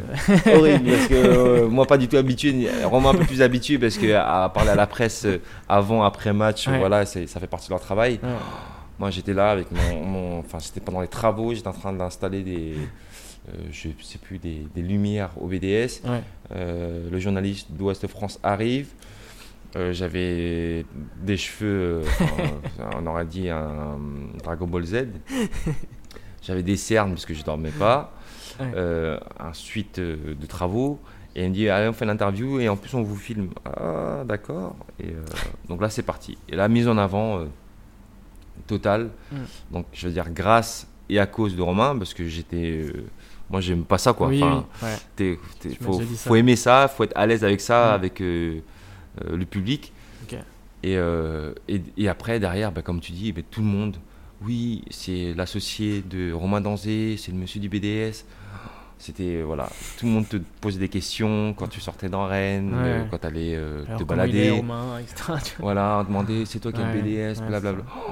Et euh, je, non, donc je préférais euh, avoir mon intimité dans Ouais. mon travail Mm. avant que celle d'aujourd'hui. T'es Bon. passé de travailleur de l'ombre à. Ah bah ouais, complètement. Donc euh, j'ai dit grâce parce que forcément ça apporte euh, du boulot et euh, du succès. Mais euh, faut, faut aimer ça quoi. Aujourd'hui quand tu sors, euh, c'est plus comme avant. Les gens te t'associent à cette image du- d'un footballeur euh, forcément. public. Et après on te parle de tes restaurants. Donc maintenant quand, quand je suis à un moment, on va dire avec des copains ou autre part, ben, on te parle toujours travail. Ah, c'est le monsieur du BDS, c'est le monsieur du Walk.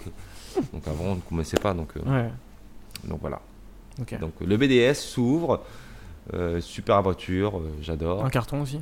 Un carton, ouais, nouveau, les gens attendaient ça un petit peu. Ce qu'on voulait vraiment, c'était... euh, euh, parce qu'à Rennes, on- voilà, il y a beaucoup de bars. hein, donc, euh, elle est C'est connue- vrai. Rennes est connue pour la, la rue de la soif, euh, pour ses euh, bars en Ouais. nombre. Euh, et euh, et euh, voilà, je regarde, commençais à regarder le foot, les grands matchs. Alors, quand j'aime le foot, j'aime euh, euh, la Coupe d'Europe, enfin le, la Coupe du Monde, j'aime ça, Ouais, voilà. euh, l'Euro. La Ligue des Champions. La Ligue des Champions, voilà, bah, toutes les grosses affiches, quoi, Ouais, pour ceux ça. qui connaissent pas très bien le foot. Ouais. Et c'est ah, c'est vrai qu'à chaque fois à Rennes, mais quand tu vas regarder un match à 20h, à 20h, normalement, tu commences à avoir faim, bah, tu peux pas manger. Donc tu manges des bières et euh, tu manges que des bières. Donc c'est vraiment, on voulait trouver un- offrir un endroit où est-ce qu'on pouvait Ouais. euh, se restaurer, prendre un repas pendant, pendant qu'on regardait un match euh, de foot euh, et d'autres sports. Mais c'est vrai Ouais, que le, le foot prend un peu beaucoup de place euh, chez nous. Mhm. Donc non, c'est un bel établissement où ce que, on reçoit vraiment différents, différents événements sportifs. ouais, ça, on essaie de l'animer de beaucoup de choses, quoi, de faire vivre. Ouais, il y a pas mal, pas mal d'événements. J'ai vu que aussi que plusieurs événements avec Virgin, avec euh, Alex de, de Virgin. Ouais, pareil, enchaînement total, euh, Ouais. l'ouverture. Virgin Radio vient nous voir, je crois que ça fait un mois, deux mois qu'on ouvre. Euh, rencontre avec Alex et euh, Marc, son responsable de la régie radio là. Ouais. Oui, euh, bah, le BDS fait son buzz aussi, hein, c'est pour ça qu'il vient nous voir, je pense. Il y a la tournée des Camille Combal qui va se faire à Rennes.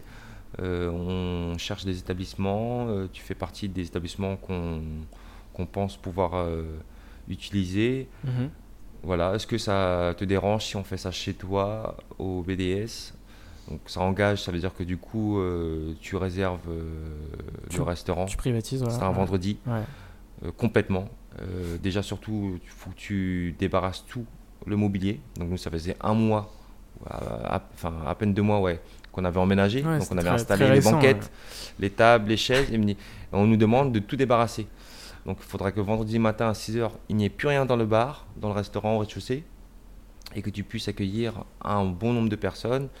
Euh, Mika va, va venir aussi, donc Camille Ouais. Combal et Mika.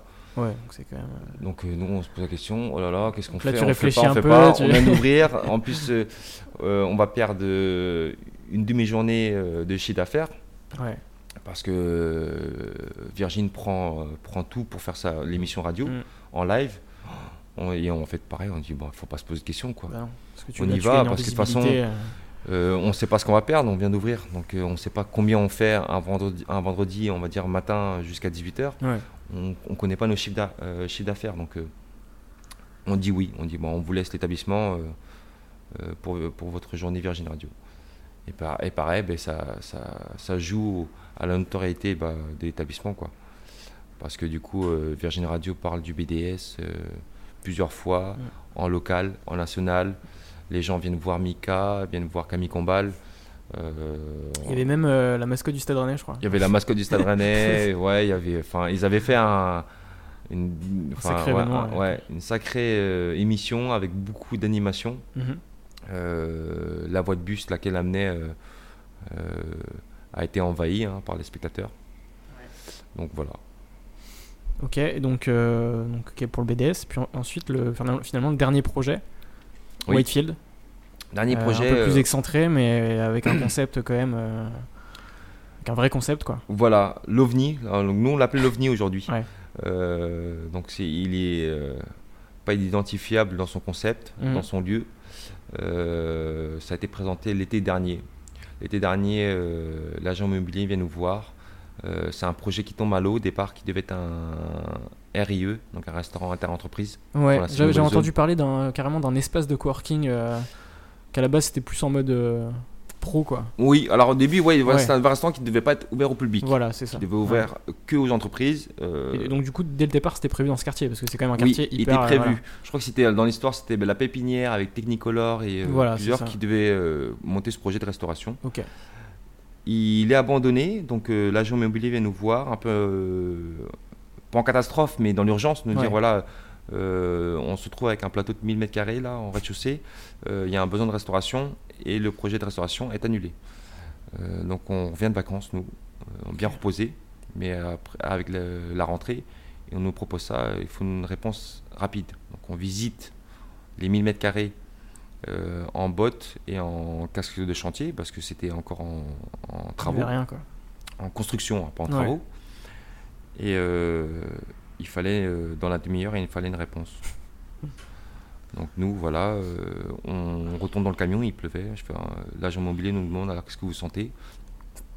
Pas facile parce qu'on on visite du béton en fait. On visite Bah oui. du béton, de la pluie, euh, il y avait des flaques ouais, d'eau. Faut aussi y a d'avoir pas de vision, fenêtre. euh, Et on revenait des- de la Thaïlande, donc un pays qu'on visite presque tous les étés. Pays d'origine, mais pays, pays aussi où beaucoup d'inspiration. C'est là-bas Ouais. qu'on va chercher de l'inspiration, Mm. des concepts, Des comportements, de la musique, enfin de tout, de- des façons de servir. euh, Parce Mm. que la, la- la Thaïlande est très riche euh, pour, euh, pour aller chercher des idées. Et on, on demande à l'agent 5 minutes, si tu veux bien nous donner 5 minutes, qu'on retourne dans notre camion. Ok. qui nous a servi de bureau, de salle de réunion en fait. On s'assoit dedans et on dit bon bah d'urgence. voilà complètement ça, ça vraiment ça ressemble dedans parce qu'on rentre dedans, on s'enferme, on allume le petit plafonnier là Ouais. et on dit bon mais qu'est-ce qu'on fait de ça 1000 mètres carrés servir autant de repas. Ils nous vendent de 5000 personnes dans la zone. On, connaît les, on connaît les contraintes du, de la restauration du midi. Tout le monde est très pressé. C'est clair. On dirait 1000 mètres carrés, 5000 personnes dans la zone qui voudront manger, la masse salariale, comment on va pouvoir faire? C'est un, gros projet. Et euh, on dit de toute façon, il faut prendre. Et on fait le food court. Le food court, donc, euh, qui, est des cours, enfin, traduction littérale, on va dire, mm. euh, cours de restauration. Voilà. Chose qui est très développée en Thaïlande, à Bangkok, endroit qu'on avait, peut-être on a dû prendre des repas il y a 10 jours avant, mm. donc, avant de rentrer. Et euh, donc on se tape dans la main, on dit, bah, on dit oui, on prend, on prend le local et on, monte un food court. Mm. Euh, parce qu'il n'y a que ça qui pourra euh, vivre, on va dire, qui pourra fonctionner, vu la quantité de personnes qu'on devra servir, le nombre de repas en un temps maximum. Pour, pour, expliquer un peu le food court, c'est un, un, peu en mode self finalement, c'est-à-dire que la personne elle a plusieurs espaces de restauration, elle va prendre son plateau, et elle va, euh, voilà. elle va choisir ce qu'elle va manger. Quoi. Donc le, vrai food court, euh, on va dire, euh, comme, comme il est fait, ouais. ce qu'on s'est inspiré, parce que c'est plusieurs restaurants ouais. d'indépendants. Hein, vraiment, il faut savoir, ah en Thaïlande, il y a, il y a presque même 20 corners, 20 points de restauration. espace. Parce que c'est même des indépendants en fait qui louent. Donc c'est la sous-location. Ah Ils louent en fait allez, 5 mètres carrés mm. d'espace de cuisine et c'est eux qui vendent euh, leurs recettes, leur cuisine. Euh, le, après, la copropriété, en fait, euh, le collectif du food court impose une quantité d'entrées, de plats mm. et de tarifs à, ne pas dépasser quoi, une fourchette. Et chacun fait sa cuisine et vend. Et après, chaque plat vendu ben, le chiffre d'affaires du cuisinier, en fait. et des fois, il y a des enseignes qui se greffent au panel de, de restaurants.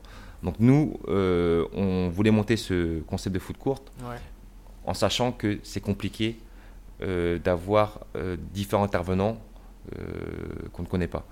Donc du coup, pour le client, il a l'impression d'avoir quatre corners différents, mais derrière nous, c'est une équipe, une brigade de 20 cuisiniers qui travaillent ensemble en fait. Donc voilà. Et après, c'est vrai que c'est le client qui a le choix de plusieurs cuisines, de s'installer comme il veut, d'une libre circulation, d'une liberté euh, euh, de se déplacer dans le mm. restaurant, contrairement à, nos restaurants classiques, hein, parce qu'il faut arriver à l'heure, s'asseoir, prendre la commande. Euh, il y a un timing, voilà, il y a une contrainte vraiment de d'être suivi dans le temps. Mm. Qu'au Whitefield Café, chacun est libre de consommer comme il veut, à la vitesse qu'il veut, de s'installer comme il veut. Vous pouvez boire, manger, manger d'abord, boire après. Euh, on voit vraiment les gens avoir différents comportements. Il y en a qui vont manger d'abord, euh, plus vers les cuisines. Et ensuite, quand ils ont envie de passer dans l'après-repas, ben, ils prennent leurs affaires, ils se déplacent autour du bar. Et après, là, ils consomment leur dessert avec euh, des digestifs ou des cocktails. Donc voilà. Donc c'est quatre cuisines différentes, c'est ça? Donc là-bas, il y a quatre cuisines différentes, voilà. Donc une cuisine asiatique, parce que c'est ce qu'on sait faire. Euh, la cuisine française, euh, la cuisine italienne, donc c'est une nouvelle cuisine qu'on a appris à faire, mhm. et euh, la cuisine bien-être, on va dire, parce que c'est un peu la, tendance d'aujourd'hui. Un peu végétarienne. Tout ce qui est légumes, bien manger, pas gras. Et, du coup, le lancement s'est bien passé, forcément mais ben, le lancement s'est très bien passé et je reviens voilà, à l'explication pourquoi on l'appelle l'OVNI. C'est parce que nous, on a du mal à le comprendre. Ça fait 7 mois qu'il est ouvert voilà, euh, c'est quand même un carton. Euh, surtout le soir et le week-end. Donc euh, le midi, c'était gagné, on va dire, vu la zone et le, si peu d'offres dans cette nouvelle zone là, des champs blancs via Silva. Mhm. Donc c'était presque sûr que ça fonctionne. Mais c'était le soir, le week-end qu'on avait beaucoup de craintes. On pensait faire vraiment peut-être 20-30 couverts en semaine et aller faire une centaine de couverts le week-end. Et au final, ben, on fait on fait 3 4 fois plus qu'on, ce qu'on pensait faire le soir le week-end. Et puis vous avez une belle formule le dimanche, euh, le brunch Le brunch, ouais, le brunch aussi ouais, qui cartonne depuis le BDS, hein, parce que c'est, le BDS qui, qui, nous a permis de, de, rôder un peu ce brunch euh, mm. dominical. Et, euh, et, qu'on a pu voilà, faire évoluer et améliorer, on va dire, sur le Hill Café, parce que on a une cuisine plus grande mm. et on a une variété de produits aussi qui, qui permettent d'offrir des produits encore plus larges sur la cuisine pour les clients. Moi, je l'ai déjà testé ce brunch. J'ai beaucoup aimé. Carrément. Euh, c'est vrai qu'il faut, Faut pas manger la veille. Faut pas manger la veille, ouais. Bah, mais c'est le côté, on va dire, euh, parce qu'on paye un prix et après vous avez, euh, vous pouvez vous servir à volonté. Oui, voilà, c'est ça. Euh, donc Ouais. comme tout le monde, hein, c'est normal. euh, quand c'est à service à volonté, bah, on en veut un peu pour son Voilà, argent et ouais. on en profite de manger bien. Mais c'est aussi le concept du brunch, c'est Oui, totalement. c'est de faire un seul repas en, au lieu de, de faire le petit déj Mm. et le déjeuner quoi. C'est ça. Mm. C'est ça. Ok. et donc pour la suite, où est-ce que tu te vois dans, dans 10 ans? C'est quoi ton, tes prochains projets? Alors il y en a un nouveau qui va arriver, hein, euh, qui s'ouvre en euh, non, avril. Ah, on prend du retard comme tout le temps. Ouais. Même dix ans plus tard, on pense être meilleur dans, dans le timing, dans les travaux et dans le business plan, mais il y a des facteurs qui fait que des fois tu peux pas maîtriser aussi. Mhm. hein. Euh, donc du coup, on prend un mois de retard. L'ouverture est prévue avril 2018. Ok. Euh, ça va être un nouvel établissement qui va se situer dans la zone industrielle sud-est de Rennes. Alors derrière le Tuk Tuk Mom, qui est un Oui, restaurant, Oui, c'est vrai, euh, voilà, on n'en a pas en parlé. ouais, même, ouais. qui est quand on part de Rennes et on va vers Champy, Ouais. euh, qui est un restaurant parce que ton partenaire euh, Oui. euh, Benjamin Ben, Roland a participé au logo, hein, une rencontre aussi que j'ai beaucoup aimé. Mhm. On parle beaucoup aussi des rencontres Bonjour. et des personnes. Euh, Benjamin, voilà, qui a un talent de graphiste, hein, une vision et qui, qui nous a permis aussi d'ouvrir ce restaurant parce que c'est lui qui a dessiné le logo. euh, Ouais. du Euh, restaurant parce la qu'il a essayé de, voilà, de faire comprendre que c'était le restaurant euh, les- les que ma maman de ta- ouais, de de ma maman voilà, la Voilà. recette de ma maman donc Ouais. je pense qu'il a réussi son travail avec sa pâte donc voilà on ouvre un nouveau restaurant euh, en mars 2000 en avril 2018 pardon euh, qui va juste derrière euh, le Toutouk Mom un restaurant qu'on a souhaité annuler ne pas faire euh, il y a quelques mois. Euh, parce qu'en fait on, le développement qu'on a aujourd'hui euh, il est intensif quand même. Mhm. donc depuis le Whitefield Ouais. le Whitefield Café en fait il est avant le Whitefield on était à 70 70 80 euh, salariés. Et le Whitefield nous a lancé à 130 salariés. Donc forcément euh, au niveau euh, du back office de la gestion en interne beaucoup plus de travail qu'avant euh, et le Whitefield faut le comprendre quoi c'est vraiment l'ovni euh, faut, Ouais. faut, faut le suivre c'est nouveau c'est 700 mètres carrés de restauration C'est vrai que sur Rennes, il n'y a pas vraiment d'équivalence en termes de concept. euh. voilà, la capacité, on a 300 places assises, enfin, c'est- c'était très très dur costaud, et ouais. on commençait à être surmené en fait par le Mm. travail. Et euh, on avait lancé le projet d'avril 2018 qui va s'appeler AVEC, Ok. donc AVEC. Ouais. Et à un moment, on a dit stop, on arrête. Faut qu'on fasse une pause, faut qu'on se tienne à faire bien ce qu'on fait d'abord avant d'en ouvrir d'autres. Euh, donc on voulait euh, se concentrer sur nos bureaux. Mm. Euh, on a un projet d'ouvrir une école, euh, un centre de formation, Ok. Dans la restauration. de la restauration ouais, euh, privée, surtout déjà pour en interne, pour Ouais. former nos 120 salariés en fait, à la, à la manière parce qu'on leur demande de travailler. Mm. Et, euh, et on souhaite arrêter avec. Et, sauf qu'avec, donc, donc, je vais t'expliquer rapidement le, concept et pourquoi on n'a pas pu l'arrêter, c'est qu'on va faire intervenir d'autres personnes dedans. Et du coup, quand on a dit à ces gens euh, qui vont faire partie de D'autres entrepreneurs du coup. voilà, d'autres entrepreneurs, Mhm.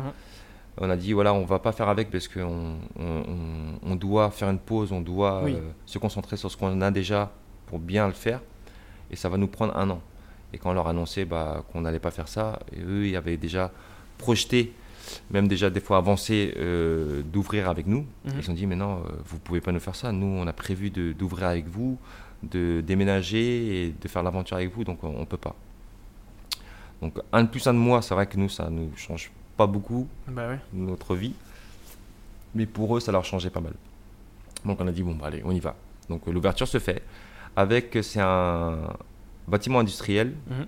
Donc euh, si tu vois un peu les tôles ondulées, les charpents Ouais, je métalliques, vois, je vois très bien. ouais. c'est 900 mètres carrés. Donc euh, c'est un peu plus grand que le Whitefield qui est 700 mètres carrés. Donc il y a Mhm. 200 mètres carrés de plus. C'est un endroit qui va accueillir. Alors quand tu rentres sur Avec, c'est un parking privé déjà. Avec une terrasse. Donc quand on rentre, vous rentrerez par euh, le grand portail. Tu arriveras dans un magasin de lifestyle où ce que tu pourras acheter de l'accessoire euh, de vêtements et de motos. Stylé. Donc euh, tu pourras acheter des couteaux, des casques, des lunettes de soleil, Mhm. des t-shirts. Donc euh, je ne sais pas si vos vêtements seront, feront partie euh, du magasin, j'espère, parce que ce qu'on souhaite, c'est apporter Mettre en avant des créateurs ouais, aussi. des créateurs, voilà. Ouais. Donc euh, sonder un petit peu, sourcer les créateurs rennais, locaux, et qui, font- qui, montent aussi, qui rentrent aussi dans le thème du, du projet avec, et pouvoir euh, soit euh, les mettre en dépôt-vente, ou soit voilà, les, les vendre directement euh, via cette boutique. C'est un concept store quoi. voilà. Donc l'entrée du, du lieu avec arrive par le magasin, la boutique. Mhm. Derrière la boutique, il y aura un garage moto et voiture rétro. Donc c'est pour ça que j'ai mon véhicule. de- bon, là tu le vois pas, mais ça, fait partie du projet. Super. Donc on, on- on va customiser, on va dire, des petites motos du 125. euh, après. euh, T'es passionné par la moto toi du coup? Je suis devenu passionné, voilà. Ouais. Je, suis- je suis très nul à un vélo. J'ai fait plusieurs chutes de vélo. Je suis même tombé en- à Rock Solex. Je me suis cassé une épaule. Ah. Et euh, je suis motard depuis deux ans maintenant. ok. Et euh, je suis voilà, passionné avec des copains. Ouais. Donc, et pourquoi voilà nous nom avec? Mm. Parce que c'est un, un lieu de vie, de plaisir Ouais. qu'on veut partager avec des copains, avec la famille, avec des créateurs, avec des entrepreneurs, avec nos enfants. Donc voilà pourquoi il s'appelle Avec. Donc c'est le premier projet qui sort de la restauration et qui. euh, Qui reste quand même dans la restauration. qui... a Ah ouais, quand même de la partie restaurant. ouais. Donc tu rentres, j'essaie de te faire imaginer l'entrée. Donc tu rentres par la boutique. Derrière la boutique, tu vas voir le garage parce Ouais. qu'on tu pourras faire parce qu'on va vendre des motos qu'on va fabriquer, qu'on va customiser, des voitures qu'on va customiser aussi, ou apporter ton véhicule qu'on fa- va fabriquer à ta sauce. Ok. Voilà, donc ça c'est le magasin, donc euh, le bâtiment avec une boutique, avec un garage. Ensuite, on rentre, on arrive euh, sur 3-4 conteneurs aménagés qui va être celui de Khalil Tattoo Family, donc qui est nos tatoueurs. Donc, euh, euh, dans la famille, on est devenu aussi passionné de tatouage. Ouais. On est tous tatoués. euh, même mes parents, maintenant, à 60 ans, sont tatoués. On les a tatoués, alors eux qui étaient contre. Donc Ouais. on, on leur, on leur a offert des tatouages, donc ils sont tatoués. Voilà. Donc euh, cette famille-là, la famille Khalil, Khalil euh, Mokhtar et Calvin Mokhtar euh, sont tatoueurs depuis 15 ans à Rennes. Euh, Aujourd'hui, ils ont leur shop qui est en face de Bricquigny, du lycée Bricquigny, Ok. place Bricquigny, je crois, c'est Ouais. même. Donc voir. eux, ils vont fermer euh, pour ouvrir là-bas, donc euh, dans l'entrepôt. Donc en mode garage, concept store, salon de tatouage, Salon de tatouage, piercing. restaurant. Encore, il y a quelque chose avant. Donc, euh, euh, je vais aller vite, hein, ça, ça prend du temps. Mais du coup, bah, euh, Khalil arrive, ils sont 4 tatoueurs aujourd'hui. Ils Ouais. vont passer à 8 tatoueurs et piercing. Ok. Donc, son- on leur aménage 4 conteneurs. Donc là, tu passes devant les tatou- le Khalil Tattoo Family. Après, il y aura euh, un coiffeur barbier. Donc, euh, qui a été aujourd'hui, qui vient dans ce concept en avril, c'est euh, Barber Lodge. Je sais pas si tu le connais. Ouais, je vois. Je Alors j'ai- pas de barbe donc euh, je suis pas client chez lui. Il a il a déjà deux boutiques, Ouais. deux barbeurs là. Alors je crois que le premier c'est rue Nantaise et il vient d'en ouvrir un deuxième rue Saint-Élie. Ok. Et lui il vient ouvrir un troisième salon dans le- l'entrepôt aussi, euh, coiffeur barbier euh, à l'intérieur. Donc et ensuite arrive ce que tu arrives, le bar et la restauration Ouais. et une terrasse. Ça va être un super espace de vie quoi. Voilà, un super espace de vie, parce que on- normalement pour l'instant il y a un projet de cheminée, on va mettre une vraie cheminée centrale, parce qu'on pourra venir, euh, bah là en ce moment il fait, il fait pas très chaud, mais Faire une euh, raclette. hein. on espère, ouais, ouais, donc, au, au moins déjà prendre un café ou un chocolat chaud autour, mais euh, avec des copains et pouvoir aller soit se faire coiffer, se faire tatouer, euh, boire un café, euh, faire plusieurs choses en même temps. Quoi. Ok. Donc voilà le futur projet on va dire de restauration. euh, Avril 2018. avril Ça arrive, 2018. euh, ça arrive euh, Voilà. Et le très prochain, prochainement. le centre de formation, l'école, Ouais. qui est quand même très important. Ouais, c'est clair. Euh, J'ai aussi une petite question. Ton surnom c'est Tiek. Oui. D'où ça vient? Alors, euh, je sais pas comment dire parce que je ne sais Alors, je l'ai pas choisi. J'ai euh, mon prénom français est Jacques. Oui. Mes parents, quand ils ont eu la nationalité française, donc euh, moi je l'avais par la naissance, Mm. comme je suis né à Rennes, mais mes parents et mes sœurs euh, l'ont eu après. Mhm. Donc, quand ils ont eu la nationalité française, ils ont choisi tous de se franciser au niveau du prénom pour pouvoir s'intégrer mieux, surtout dans le travail. Je connais. Donc, tous mes parents, enfin, toutes mes sœurs et mes parents ont choisi leur prénom français. Et euh, moi, on m'a imposé Jacques. Donc, voilà. Ok. Euh, donc c'est pour ça pourquoi j'en viens. Et Tiek vient d'un surnom, je sais pas. Faudrait que je demande pourquoi mes parents ou ma famille m'appellent Tiek. Et à un moment de temps, ils m'ont dit parce que ça veut dire Jacques, mais avec l'accent euh, asiatique. Ah oui, ok. Mais sauf que je sais que, mais je sais que mon prénom est arrivé après mon surnom. Ok. Mais c'est vrai que c'est Tiek que les gens me, me connaissent plus sur le, prénom, le nom de Tiek. Ouais. Et quand on vient me demander est-ce que Jacques est là aujourd'hui au restaurant, euh, des fois mes salariés me disent mais euh, il n'y a pas de Jacques chez nous. Non mais souvent, souvent. Ok. Et euh, bon, dernière question, euh, c'est quoi ta définition d'un serial entrepreneur? Un serial entrepreneur, la définition. Waouh. Parce que moi, moi, je te définis un peu comme un serial entrepreneur, c'est-à-dire quelqu'un qui va, qui va se lancer dans plein de business. Ouais, alors dans serial entrepreneur, je, je pense qu'il y a le côté euh, passion. Parce que. Ouais. euh, alors maintenant, j'ai la moto. hein, depuis un an, deux ans, là, euh, la famille, les voyages. Mais euh, je vois vraiment, je suis passionné parce que je, je fais. Oui. Enfin, quand j'ai, quand, après ouverture, quand on n'a plus de projet, quand on n'a plus d'ouverture, en fait, on s'ennuie. Et on tourne en rond. Et, et voilà, pour nous, c'est important, c'est, c'est de l'adrénaline, mais c'est de l'adrénaline qui dure un an en fait. Euh, je prends le serial killer hein, parce que ça vient de là un peu, je pense, euh, aussi. Ouais, c'est un peu, ouais. entrepreneur. C'est un entrepreneur en Alors, série. voilà, faut- euh, faut- je suis pas passionné par le mais, mais, euh, je pense que dans, dans la définition de serial killer, c'est quelqu'un qui est passionné par ça. Ouais. Malheureusement, euh, ben dans, je pense dans le voilà, serial entrepreneur. c'est quelqu'un de passionné. Ah ouais, moi, nous c'est une passion quoi. Enfin, on est accro à ça, on est devenu addict. Enfin, je voilà, la drogue ne fait vraiment pas partie de notre monde, mais euh, ouais, on est on est on est même drogué par ça, Mm. drogué par euh, les émotions que ça nous produit, les rencontres que ça nous produit, L'adrénaline. l'adrénaline, euh, enfin le, le stress que ça nous procure euh, euh, avant Prendre, chaque prendre des risques, c'est excitant quand même. Ouais, ouais. Le, le risque pas. Alors, parce que de ma part, alors, j'ai j'ai, euh, j'ai pas ce talent-là et j'ai cette chance de pas regarder les chiffres. Mm. Voilà, j'ai une d'autres associés. On a chacun notre travail, on est complémentaires. Euh, moi, ça fait 10 ans que je suis entrepreneur. Ouais. Ça fait 10 ans que j'ai jamais vu euh, un relevé de compte d'une société, donc des miennes, des nôtres, et euh, ni de mon compte perso. Donc c'est un luxe, Ouais. euh, parce que mes parents n'avaient pas ça. Moi, j'ai vu mes parents toujours faire leur compte. Bah oui, tu- c'est- moi, j'ai que- maintenant, je me, donne le luxe de ne pas regarder, mais parce qu'on fait un bon travail, Mm. toutes nos équipes et nos, nos restaurants ont une bonne santé financière Ouais.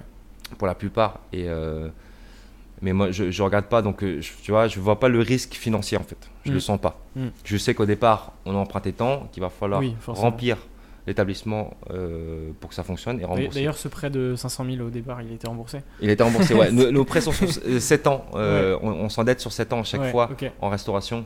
Je ne sais pas comment sont les autres projets dans les autres métiers, mais la restauration, c'est 7 ans de prêt. Donc on... Et à la fin des 7 ans, c'était le même banquier du coup euh, que le Non, on en a plusieurs Non, parce ouais. qu'il faut jouer avec plusieurs banquiers Oui, forcément. euh, pour Mais pas sur ce premier prêt de, de 500 000, c'est-à-dire que le mec qui a quand même euh, osé euh, vous Oui. prêter euh, 500 000 alors qu'il n'y avait aucune garantie. Bien sûr. Ah ben, ils nous en ont prêté d'autres.